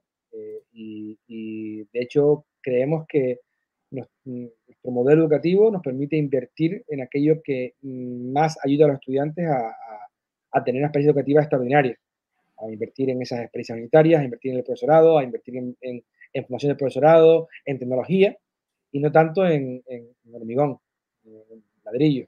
Entonces, ese es un poco el espíritu, que todo lo que hagamos sea en inversión para que el tener el, producto de máxima calidad posible, eh, para que los estudiantes, pues, pues realmente pues, vean esa diferenciación ¿no?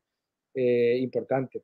Eh, no obstante, no descartamos que en el medio plazo, que vayan abriéndose sedes pequeñas eh, no tanto edificios, como dice, dice el, o quién sabe, ¿no? Pero sedes pequeñas en diferentes ciudades, donde haya un número importante de estudiantes, para que sea un lugar de encuentro, eh, sea un lugar de información y un lugar de encuentro, lugar de co-creación también, una especie de taller, de hub, de, lugar donde puedan ir a, a, co-crear con otros compañeros, quien lo desee. Pero eso ahora mismo, pues, eh, es una cosa de visión de medio plazo. Eh, eh, pero la idea es que sea una universidad online, además una universidad online reconocida a nivel oficial, eh, lo cual no quita que no se puedan hacer actividades presenciales, aunque nuestros programas actualmente son 100% online. Seguro que haremos actividades presenciales, pero, pero extraoficiales probablemente. Pero en estos momentos son, son 100% online. Respecto a los exámenes, Juan Luis Méndez pregunta, ya que Esperides es online, ¿qué garantía se utiliza para validar la autenticidad de las pruebas? También me interesa saber la incorporación de las últimas tecnologías como el campus híbrido, metaverso. Bien. Eh, buenísimas preguntas, eh, las dos, las dos son, son muy, muy eh, eh, pertinentes. La primera, eh, una de las cosas que, hicimos eh, para poder hacer los exámenes online, porque no, inicialmente nos decían que tenían que ser presenciales. Y una cosa que hicimos fue contratar a, digamos, a la mejor empresa de Estados Unidos, de Proctor. Hay dos o tres muy, muy buenas, pues una de ellas, eh, una de las dos o tres mejores que hay. un Proctor es básicamente una, una tecnología que cuando haces el examen, pues te garantiza que no estás copiando y aparte tiene revisores personales, eh, personas, cada tres alumnos. Entonces, eh, el examen empieza y ya sea escrito, sea oral, sea tipo test, sea un ensayo o sea lo que sea, eh, y por una parte, pues no puedes acceder a otras, a otras herramientas que no sean las permitidas por el examen. el alumno cuando empieza teclea, teclea una serie de, textos por el control biométrico de, de, quién está escribiendo, de manera que si tú tienes un, un teclado inalámbrico y lo se lo das a otra persona para que escriba por ti, eh, lo va a anotar el, el, el, ordenador, eh, el programa. Aparte tienes que enseñar toda la dirección completa para demostrar que no hay nadie. Eh, tienes que enseñar que tampoco tengas pinganillos. O sea, tienes que garantizar que, que realmente no vas a poder eh, gobiar. Y por otra parte también garantizar la autenticidad. O sea, al final también no solamente es la, la, la, trampa, también es la trampa desde el punto de vista que suplante a otra persona. Entonces, con respecto a eso, pues hemos ido a la máxima tecnología, eh, cumpliendo con todas las regulaciones que hay protección de datos, etcétera. Y, esa es, la, eh, es la, que vamos a usar porque nosotros es esencial que sea así. Porque si no, ¿qué validez teniendo el mercado de nuestros títulos si cualquier persona puede hacerlos copiando? No obstante, eh, también es verdad que hay exámenes que no, no son cerrados, en el sentido puede ser open books, deja aún más difícil copiar. Y, bueno, eh, eh, respecto a eso, pues, pues ese ya le usamos Proctor que nos garantizan esta seguridad. Y por otro lado, la tecnología, eh, pues tenemos un metaverso, como decía antes, que es Nubi, N-U-B-I-I, dot US, o sea, US, en donde pues tenemos un campus desarrollado con tres edificios, un edificio académico, donde hay un montón de aulas, hay sala de estudio, sala de co-creación, eh, despacho de tutoría, donde el profesor estará a la hora que diga y él puede cuando quiera. Tenemos eh, eh, salones de exposición y tenemos espacios de investigación. Luego tenemos un edificio administrativo en el NUBI, en el metaverso, donde están las oficinas, donde está el staff, eh, donde usted también puede ir para hablar con la línea de staff. Y, luego tenemos un palacio de congreso, eh, que es para hacer eventos, grandes eventos eh, académicos. Y todo eso en un metaverso se llama NUBI. Vinculado con nuevas tecnologías, más o menos, y más en ¿en un futuro se podrá pagar la universidad con criptomonedas? Pues no voy a decir que no. sí, en un futuro sí. de hecho, todavía no lo, no lo estamos, no, lo, no lo hemos puesto en marcha, pero seguro que sí, que, pondremos en marcha el pago por criptomonedas. Eh, Clonator, sobre nuevas tecnologías, aunque en este caso impartidas, bueno, tampoco tan nuevas tecnologías. ¿En qué fecha prevén incluir el grado de Ingeniería Informática? Gracias. En dos años. Todo va bien también, ¿no? Porque... Todo va bien, todo va bien y todo va dentro de la hoja de ruta que tenemos. Eh, salimos primero matemáticas, la idea es el año que viene, y luego en informática.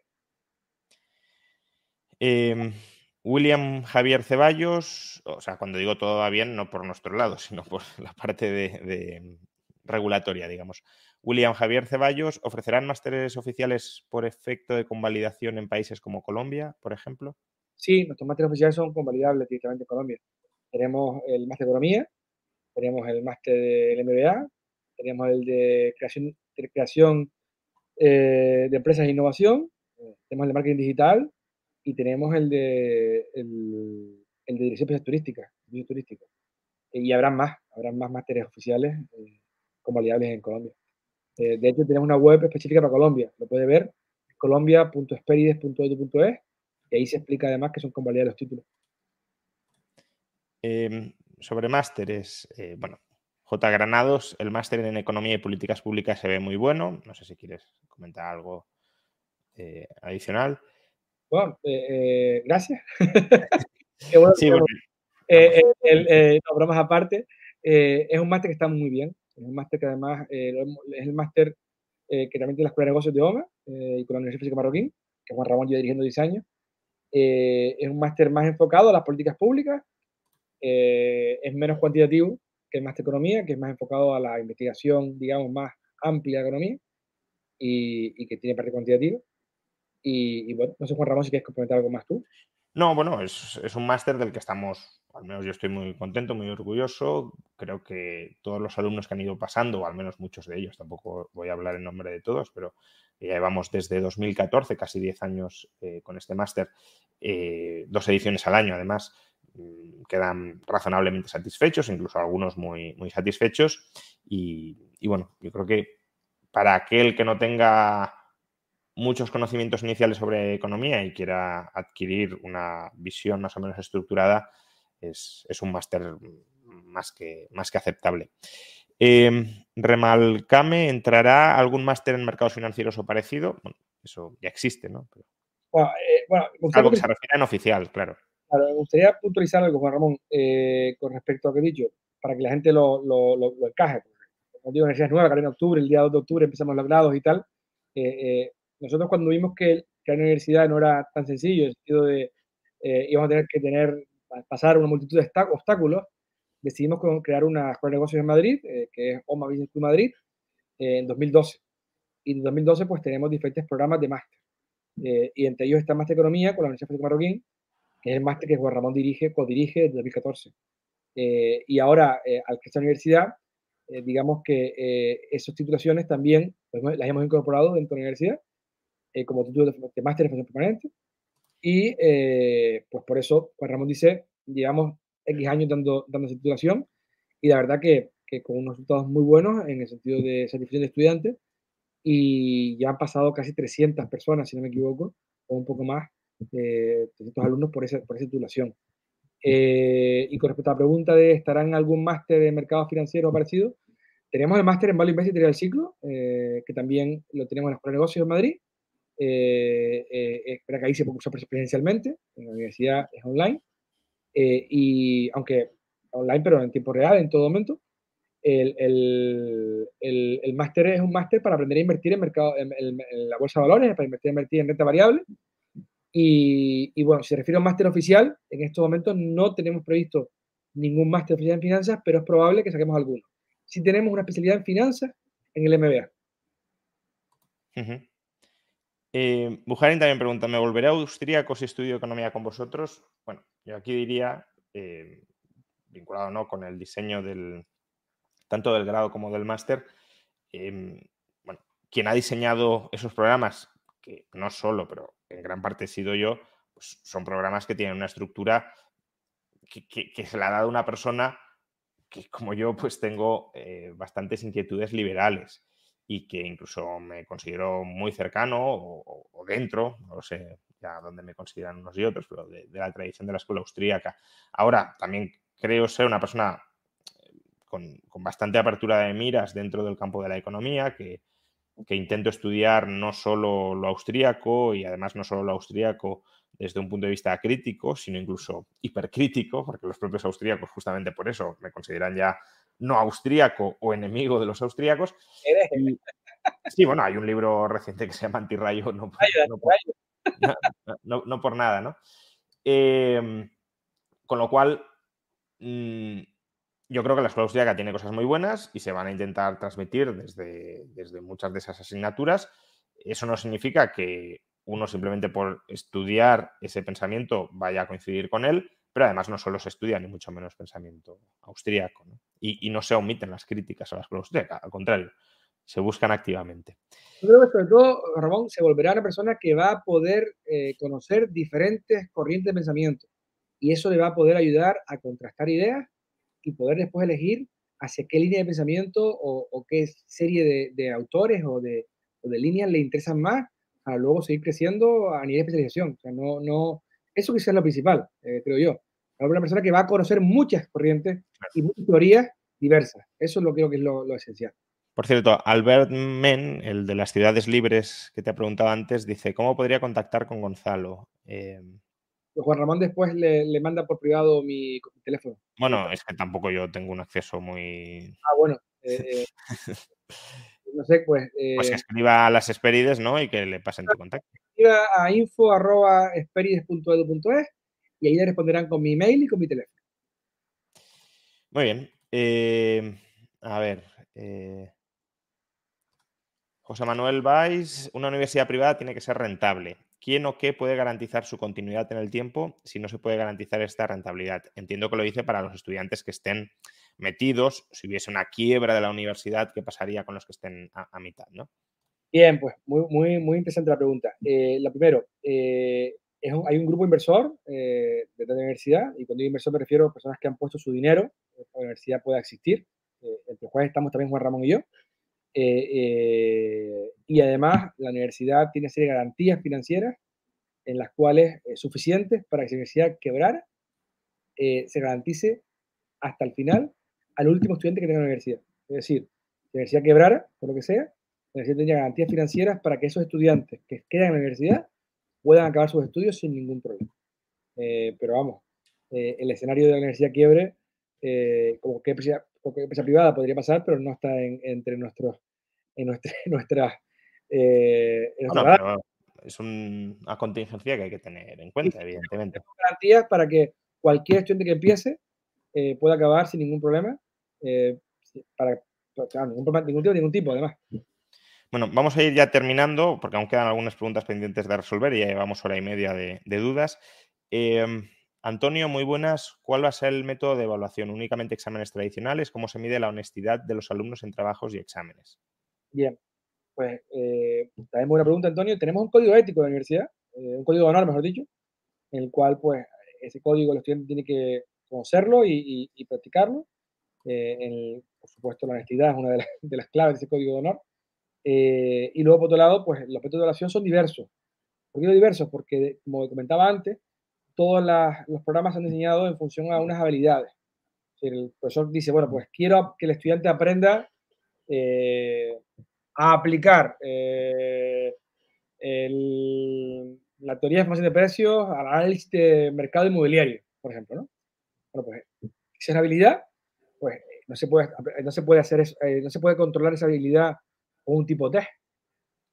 habría que hacer pues un, trabajo o un ensayo o, o, o ejercicios concretos que usted pasó un examen. Entonces, pues estamos de aplicar algo, ¿no? otra, cosa, otra cosa significa, por ejemplo, que sea, pues, imaginemos, ¿no? identificar las principales, em, eh, los principales em, elementos de, eh, de la teoría X. En ese caso puede ser un tipo T. Entonces, lo que quiero decir con esto es que depende de la habilidad que el estudiante vaya a adquirir, el tipo de evaluación será uno u otro. Entonces, tenemos desde exámenes escritos, con ensayos, eh, trabajos, presentaciones, tipo T, problemas, eh, hasta eh, exámenes orales eh, o, cualquier otro tipo de evaluación. Entonces, al final la evaluación está diseñada para poder evaluar la habilidad. Así que bueno, no, no, no, es una, no es una universidad que todos los exámenes son tipo test, por ejemplo, para chequear, conoces el conocimiento y se acabó. Precisamente queremos, queremos evitar eso. Porque creemos que si queremos garantizar las habilidades, como el tipo test, se pueden alcanzar algunas habilidades, pero no todas. Bien. Em, siendo la universidad online, ¿podrá realizarse 100% en diferido o hay un mínimo de horas en directo obligatorias? Muy buena pregunta. Eh, la universidad es 100% online. Eh, perdón, el 100% de las actividades serán online. Ahora, online tenemos, se llama sincrónico o asincrónico. Lo asincrónico es lo que el, el, YouTube, el, que, que la pregunta llama como diferido, en diferido. Y sincrónico es en directo. Bien, en todas asignaturas hay un 33% de actividades sincrónicas y un 66% asincrónicas. Es decir, la gran mayoría, la, gran gran mayoría es asincrónico, en diferido. Y luego hay una pequeña parte, bueno, un 33%, un tercio, sincrónico, que son pues eh, clases con experiencias de aprendizaje distintas eh, o tutorías grupales eh, o algún tipo de exámenes en directo. Entonces, el, el, el, esas clases en directo esas actividades en directo, no son obligatorias. Es decir, eh, el estudiante puede venir y si no verlo grabado. No obstante, nosotros consideramos que es muy importante que vengan para que la experiencia de aprendizaje sea mucho más rica y mucho más larga, mucho más amplia, que diga. Entonces, eh, el, el, pero quien no venga puede eh, ver la grabada y luego hacer una serie de tareas para poder, digamos, recuperarla. además, el horario, de el horario de, esas, de esas experiencias sincrónicas en horario de tarde eh, en, Europa, de noche en Asia, eh, inicio, de la noche en Asia y, por la mañana en América, para que cualquier persona pueda, pueda eh, atenderlo. Y después, por otro lado, no son más de dos, entre dos y cuatro, mínimo dos, máximo cuatro, normalmente tres sesiones sincrónicas a la semana, de hora y media cada una. Estamos hablando de una hora y media, tres veces en semana, durante el semestre. Eh, es muy poco y en un horario donde eh, se puede compatibilizar el, digamos, las otras actividades que está haciendo en su vida con esas clases. Eh, Jimar Senpai, ¿tomarán medidas si las clases grabadas se filtran? Eh, en estos momentos los vídeos de clases grabadas solo se pueden ver en esta plataforma, porque están, están registradas. Si alguien se dedica a grabar las clases con, un, con una pantalla y tal, pues la grave. Eh, eh, no, no, veo, no veo el, problema porque al final no son solo las clases grabadas en la experiencia, porque como he dicho un momentito, el, los vídeos grabados, que son vídeos además eh, hechos para transmitir conocimiento, son la parte de, digamos, conocimiento, son la parte de tradicional de lecture, de, de conferencia del profesor, donde explica los contenidos, pero toda la parte de aprendizaje, de, experiencia, eso no, o, está en nuestra universidad o no va a poder adquirirlo. Entonces, si realmente quiere adquirir habilidades y quiere aprender, con los vídeos únicamente no le va a servir, porque eso es conocimiento únicamente que puede estar en un vídeo, puede estar en un libro. Entonces, eh, precisamente ahí está la, gran diferencia. Em, ¿Alguna pregunta más? Por ejemplo, Miguel, no entiendo bien qué diferencias hay entre economía, finanzas y otros grados que a ojos de un ignorante son similares. Gracias por este directo, me está siendo muy útil y agradable. Ah, la pregunta no es nada ignorante, la pregunta es, muy inteligente. Eh, el grado de economía y el grado de finanzas y contabilidad son dos grados que tienen dos años comunes, eh, los dos primeros años, eh, que son asignaturas, digamos, comunes a esas dos titulaciones. Y los dos últimos años, estos igual son distintos. Entonces, así como en economía, pues eh, empezamos a ver eh, asignaturas de economía que no son propias de grado de finanzas, en grado de finanzas empezamos a ver las asignaturas de finanzas que no hay en la economía.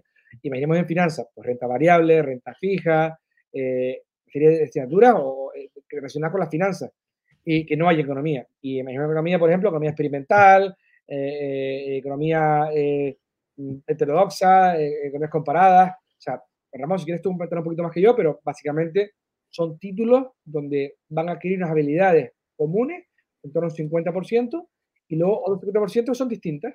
Eh, por ejemplo, en finanzas va a poder eh, eh, analizar o valorar empresas y en economía va a aprender a, por ejemplo, a aplicar o analizar entornos macroeconómicos bajo o utilizando herramientas de, o del modelo de la escuela austriaca o, del, o la que sea, me da igual. Bien. Em, Pedro J, que no es el Pedro J que conocemos todos, ¿creéis que un curso completo de grado se puede compaginar con un trabajo a jornada completa? En mi caso, de abogado. Disculpad si habéis contestado el tema de la carga académica ya. Bien, como decía al principio, la idea es que sí, sí se puede, Pedro J. De hecho, hemos hecho, o sea, la carga, la carga lectiva es la misma que en todas las universidades porque son 60 créditos, son 1.500 horas, pero la forma, de, la, forma que lo hemos, el modelo que hemos empleado un modelo flexible que permite a las personas poderse adaptar y poder perfectamente compaginar su vida laboral con, con, con, nuestra universidad. Entonces, realmente la carga es la misma, pero dadas nuestras metodologías, nuestro modelo educativo, en el cual pues hay una gran parte sincrónica, la parte sincrónica pues no es muy grande toda semana, a horario bastante, digamos, eh, posible dentro de la carga laboral, etcétera, permite que los estudiantes puedan perfectamente eh, seguir el programa de esa forma. Mm. Benito Ollán, cuando hayan pasado los primeros cuatro o seis años y tengan la oferta completa de cursos en marcha, ¿se podrán hacer los grados más rápidos si el alumno es capaz de superar las pruebas así? Eh, a ver, el año que viene sacaremos los dos grados, eh, donde el estudiante va a poder eh, curso matricularse hasta 90 créditos al año.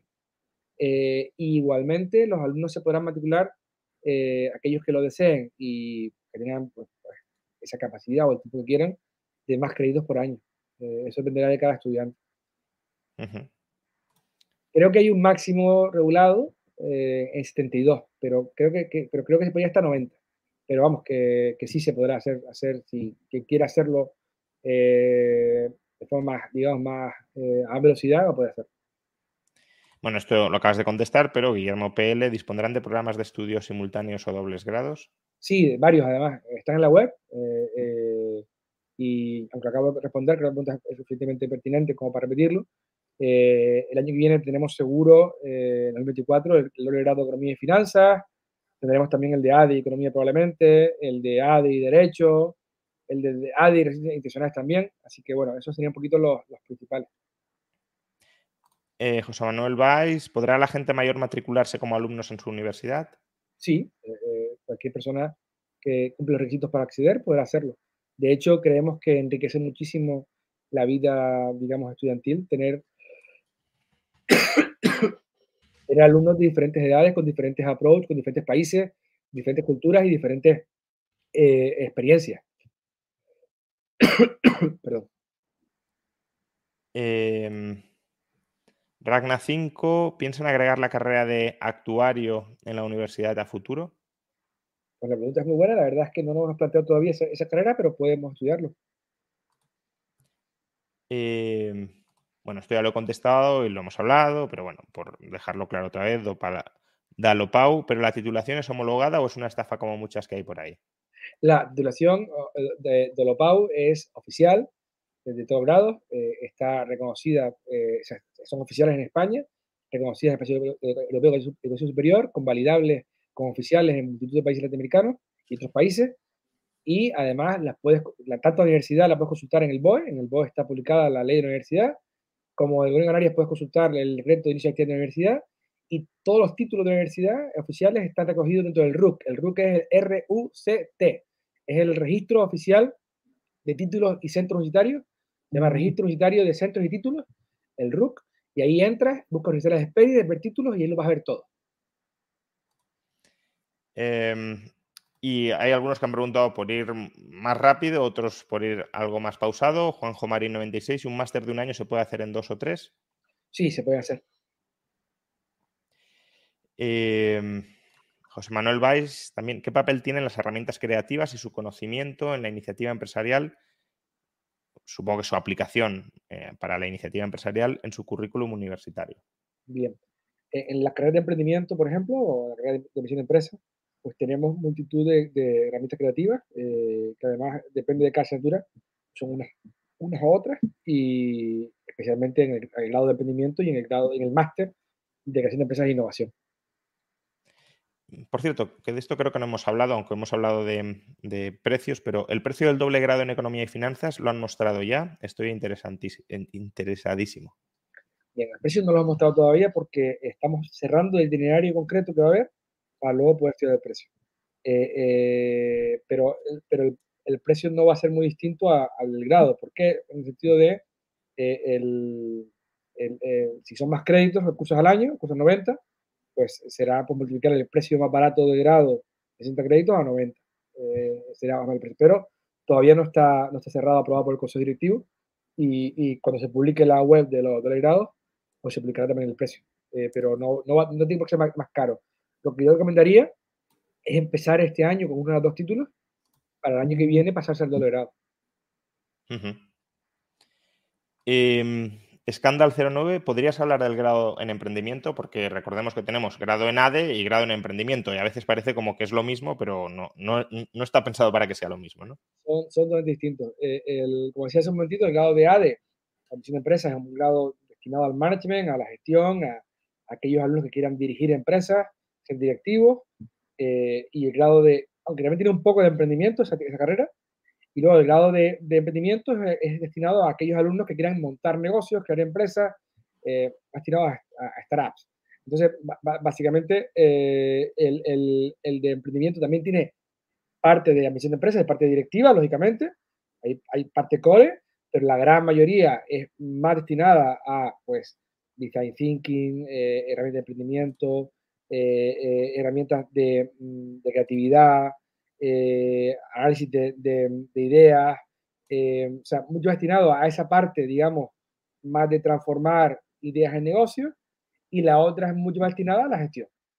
pero las dos hay en emprendimiento y las dos en gestión. Vale. Em, de hecho, valen... que, que el, somos el único grado, o sea, hay dos grados más de emprendimiento en España.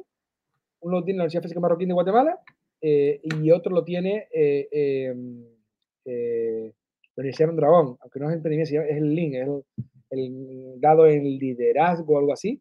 y el nuestro, perdón, es un máster más destinado al emprendimiento puro. O sea, el, lo pueden comparar. Pero es el primer grado realmente en España que se llama grado de emprendimiento como tal. Bien, eh, si, yo solo tengo bachiller, no hice la EBAU por miedo, en el futuro podrán hacer FP de grado superior o medio de economía y finanzas. Bueno, esto ya se ha aclarado que se puede entrar aunque no hayas hecho la EBAU, ¿no? Exacto. Eh, si, tienes la de hecho terminado, eh, puedes acceder a la universidad. Y además vamos a valorarte diferentes años de tu, de tu colegio o de tu instituto. O sea, no, no el último año, sino diferentes, porque vamos a ver si, has tenido una trayectoria X hoy. Y con respecto al, al FP, también se ha contestado antes, eh, eh, se va a poder, de FP se puede acceder a la universidad y habrá algunos FPs que tengan itinerario con nosotros y podrá ahorrarse algún tipo de asignatura gracias a ese itinerario, pero todavía no está terminado. Si tengo una licenciatura en Administración en la UBA, Universidad de Buenos Aires de Argentina, ¿tengo que homologarla en España primero para después hacer un máster en su universidad? No, no tiene que homologarla. Se puede entregar directamente. Tiene un máster un máster oficial en, en, Argentina. No, tiene licenciatura, no máster. Perdón, si tiene una licenciatura terminada en Argentina, puede y, y, esa licenciatura sirve para acceder en Argentina a un máster, con nosotros puede acceder directamente también. Benito Yan, eh, no entiendo cómo es posible obtener título de grado oficial con bachillerato. ¿Internamente hacen ustedes la EBAU o cómo funcionaría? Perdón por tantas preguntas y de nuevo mil gracias. No, no, eh, la pregunta es muy buena. la, EBAU es, una, es un examen estatal eh, para, digamos, hacer un ranking para universidades públicas. O sea, las universidades privadas no, no, no necesitan tener lavado. Otra cosa es que la, la, presenten como una prueba más, y se evaluará dentro, dentro, de nuestro, de nuestro baremo que hay para evaluar en, el, en, el, en admisiones y para poder definir a quiénes admitimos y a quiénes no admitimos, pero la BAU es una prueba estatal, que es para universidades públicas, no es eh, para las universidades privadas, ni la nuestra ni ninguna. Eh, Jimar Senpai, ¿cómo desarrollaremos habilidades como la oratoria si es una universidad online? Bueno, pues la oratoria se puede desarrollar perfectamente online, en directo. En directo incluso grabado, hace vídeos, practicando, técnicas, o sea, ahí, ahí hay muchísimas eh, por complementar la pregunta, porque creo que la desarrolla luego, por ejemplo, entre las universidades españolas está la liga de debate. ¿Habrá cosas así en Esperides? ¿Será solo con Esperides o compitiendo contra otras universidades? Va a haber, va a haber ligas de debate y va a haber actividades de ese tipo en la vía estudiantil, como comenté antes. Muy bien. Eh, Miguel, de nuevo, ¿tiene algún beneficio sacar matrículas de honor? Pues, eh, aparte del, del del lo que sería académico dentro de tu nivel de la universidad, eh, en estos momentos no hemos, eh, no hemos sacado la normativa que diga si eso exime algún crédito el año siguiente. Estamos en estos momentos en el Consejo Directivo hablando. José Manuel Valls, la motivación es fundamental para hacer una carrera. ¿Tienen estrategias educativas para mantener esa motivación? Motivación es importante, no digo que no. Eh, pero sin embargo es más importante la forma de, de, en la que se aprende, el, para poder realmente sacar más partido a lo que están aprendiendo. Puesto que ustedes pueden estar muy motivados, que si eligen una serie, o sea, imaginemos que queremos aprender algo concreto y que solo estamos motivadísimos, pero queremos aprender algo concreto con unas metodologías que realmente no nos van a ayudar a aprender. Vamos a estar horas y horas y horas y a lo mejor no vamos a aprender lo que necesitamos aprender. Sin embargo, eh, tenemos, eh, digamos, eh, un, departamento de diseño de especie educativa, en donde está dirigido por Karen Myers, que es una experta en, educación. Así hemos sido asesorados por, por ejemplo, Julie Stis, expertas en Team-Based Learning, o por Barbara Oakley, que es, digamos, una de las figuras más relevantes en, en, metodologías educativas en el mundo, que es la, autora del, del, del, libro, no, del, del MOOC, del Massive Open Online Course, Learning How to Learn, que nos han estado asesorando para precisamente pues, eh, eh, que los estudiantes pues, tengan una experiencia extraordinaria, pero sobre todo que aprendan muchísimo. Y, porque, repito, la motivación está bien, es muy importante, pero por un motivo que estemos y después las metodologías empleadas no son las, adecuadas eh, o el diseño del curso no es el adecuado, no vamos a poder aprender lo que la universidad ha hecho, un esfuerzo muy grande para que precisamente tanto en metodologías como en, el diseño de los programas con Backward Design, cómo en capacitar a sus profesores en todo ello para que estudiantes pues, tengan una experiencia y una, experiencia educativa fantástica y, que aprendan una, gran cantidad de, habilidades. Benito Yan también nos desea el mejor de los éxitos. ¿Habrá alguna celebración pública de apertura y se podrá ir libremente? Benito, pues eh, gracias por la pregunta. Eh, el año pasado, en octubre, hicimos la, la, inauguración de la universidad que fue la sede de Gran Canaria, eh, donde además vinieron, pues, eh, fue, por invitación, no fue abierta, pero haremos una elección inaugural en octubre y, bueno, no hemos decidido todavía si va a ser abierta o no, pero es probable que esté abierta al público en YouTube y se pueda seguir igualmente. Vamos a ir ya terminando. Eh, José Manuel Valls pregunta: ¿el plan de Bolonia no es una auténtica dictadura y censura educativa? ¿Todos pasan por ese filtro? Eh, todos pasamos por el filtro, sí. al final hay un control y una regulación muy, muy grande en la educación superior y además no solamente hay una regulación, sino también además la competencia evalúa lo que tú haces y te hacen informes sobre lo que tú haces y hemos tenido que pasar por ese filtro. Eh, no obstante, hemos podido innovar con de cosas y ha sido más costoso la innovación ante un entorno tan regulado, pero lo hemos hecho y esperemos que, que, el mercado pues, así, lo, así lo reciba.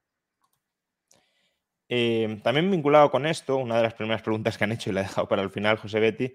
Buenas noches, doctor Rayo. ¿No cree que hay una obsesión últimamente en España de tener que hacer un grado universitario cuando mucha gente no necesita tal formación? Países como Alemania son líderes en formación profesional y muchas personas salen mejor formadas porque aplican sus conocimientos de manera práctica, que es como de verdad se aprende.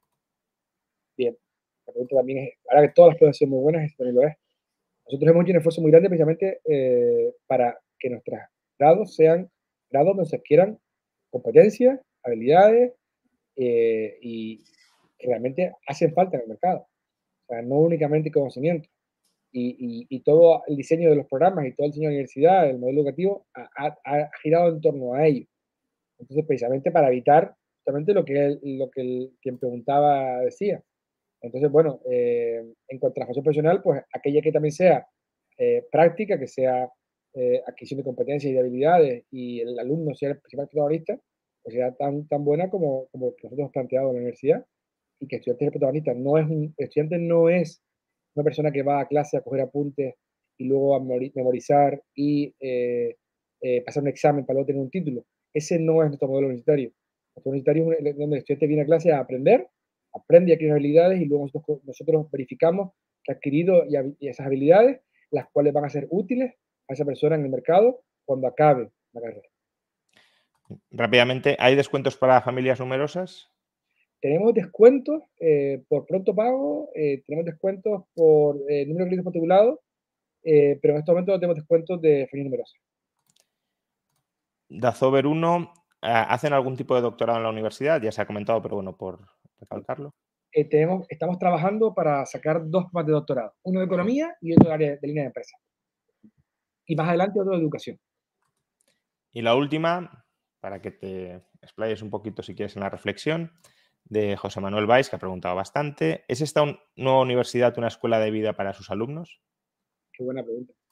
Eh, es una universidad que yo creo que todo el que entre, su vida se va a transformar, va a cambiar. ¿Y, y, por qué? Pues porque va a poder estar eh, en contacto con una multitud de, alumnos de diferentes países, con diferentes intereses, con diferentes eh, visiones, diferentes culturas, con un montón de profesores, eh, diversos profesores, eh, también de diferentes países, con diferentes skills, con diferentes approach, con diferentes expertise. va a poder estar conectado pues, con una comunidad universitaria muy amplia eh, va a poder adquirir unas competencias y unas habilidades en los programas, por una parte muy demandadas en el mercado en su profesión y por otra parte transversales que le van a dar una visión del mundo muy completa, muy completa, o sea, eh, van a ser eh, realmente diferenciadoras en el mercado cuando acabe y, y por tanto va, va a, realmente a, cambiar la vida, en el sentido de,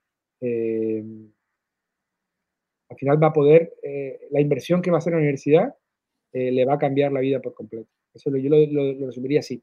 Eh, de hecho, como decíamos antes, estos tenemos dos programas, el de Value, el Investing y el de Economía, en la que todos los que lo han hecho antes, antes eh, han dicho que la vida les cambió cuando lo hicieron. Entonces, bueno, nosotros vamos a seguir esa línea, la línea que hemos llevado durante 11 años con los de negocios en la universidad, y es, pues,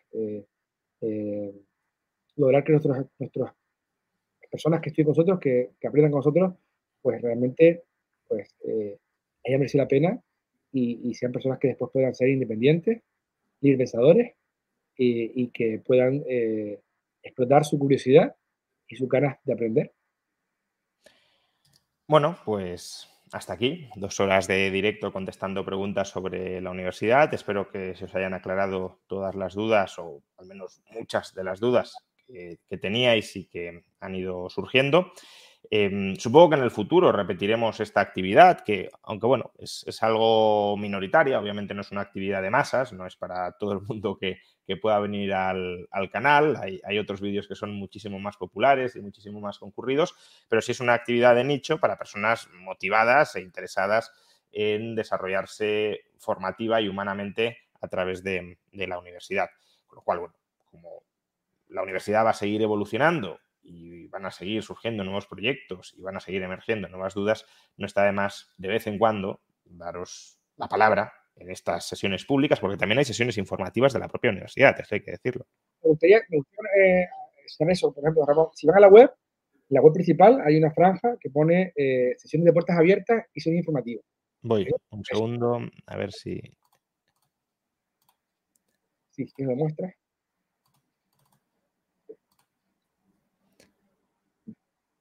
Solicita información, es... Para abajo, baja para abajo, baja un poquito más. Ahí, Aquí. ahí ven, experimenta la forma de aprender, diferente.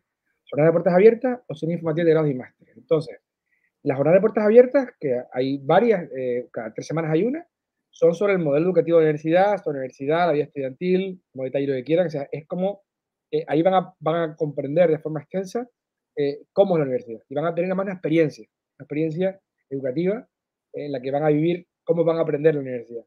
Y luego también la- hay sesiones ¿no? de, de grados y másteres. Claro, y luego tenemos las sesiones informativas de cada titulación, que ven ahí, eh, que también hay cada tres semanas, que queda- quedan algunos títulos, algunas antes de julio, hay, antes de agosto hay como dos, y después de septiembre hay otra más, eh, en donde, pues, por una parte, van a vivir una experiencia de cómo van a aprender, vamos a contar un poquito sobre la universidad en general, y luego vamos a entrar en el programa, metodologías, profesores de cada título. Eh, así que, bueno, Juan Ramón hace tres días hizo una de, de- del grado de Economía y, y grado de Finanzas, el martes, si no me equivoco, hay una del grado de Relaciones Internacionales y de Negocios Internacional- Internacionales. Y bueno, ahí se ven, bueno, ahí se ven las fechas. Ahí están las fechas de las sesiones de cada titulación de grado y debajo están de másteres. Así que si entran en la web principal, experiencia.edu.es, pueden entrar aquí y apuntarse a esas sesiones para poder profundizar sobre, sobre la universidad. Bueno, decía que lo repetiremos en el futuro. eh, no deja de tener esto valor, ¿eh? quiero decir. Aquí ya más reflexión desde el punto de vista liberal, más que la propia universidad, pero mm, estaba pensando ahora cuando lo decía, ¿no? Pero, eh, ¿Cuántos rectores o vicerrectores de universidades públicas y privadas se someten a bombardeos públicos de preguntas de la audiencia en un canal eh, de YouTube o en una red social sin especiales filtros? No, no los habrá muchos, lo cual también, de alguna manera, creo que es una especie de, de- de- de, no sé si compromiso o de voluntad de transparencia y de cierta confianza en, en lo que se está eh, ofreciendo al, al alumnado. ¿no? Lo he Bueno, dicho, bueno, Ramón, no ha sido un bombardeo, ha sido un placer. Bueno, sí, pero han llegado muchas preguntas y, algunas, pues, eh, bueno, no, es que haya habido ninguna especialmente incómoda, pero, pero bueno, podría haberla habido y, y se habría, hombre, obviamente si es una descalificación no la voy a poner, pero si son preguntas así puntillosas, pues adelante con ellas. Y, y cuántos rectores, insisto, y vicerrectores, ya no de la privada, sino de la pública, que quizá deberían tener algún tipo de obligación de, de rendición de cuentas, lo, lo hacen con, con frecuencia, pues no van a encontrar. Lo he dicho, muchas gracias eh, Gonzalo por, por, acompañarnos en estas casi dos horas y, seguiremos en el futuro con otros directos de la Universidad de las Hespérides no dedicados a responder preguntas sobre la universidad, no será mirarse continuamente el ombligo, sino sobre otros temas de actualidad, pero eh, pues, trayendo a profesorado de, de, la universidad para que también lo podáis conocer. Antes hemos hablado de algunos nombres, bueno, pues para que los podáis conocer en directo y, y, y, conocer también su perspectiva sobre distintos temas de actualidad. Gracias, Juan Ramón, por la invitación. Muchas gracias. Pues nada, muchas gracias a todos y nos vemos la semana que viene en algún directo adicional que vamos a tener. Hasta entonces. ¿Tired of ads barging into your favorite news podcasts? Good news. Ad-free listening is available on Amazon Music for all the music plus top podcasts included with your Prime membership. Stay up to date on everything newsworthy by downloading the Amazon Music app for free or go to amazon.com slash news ad free. That's amazon.com slash news ad free to catch up on the latest episodes without the ads.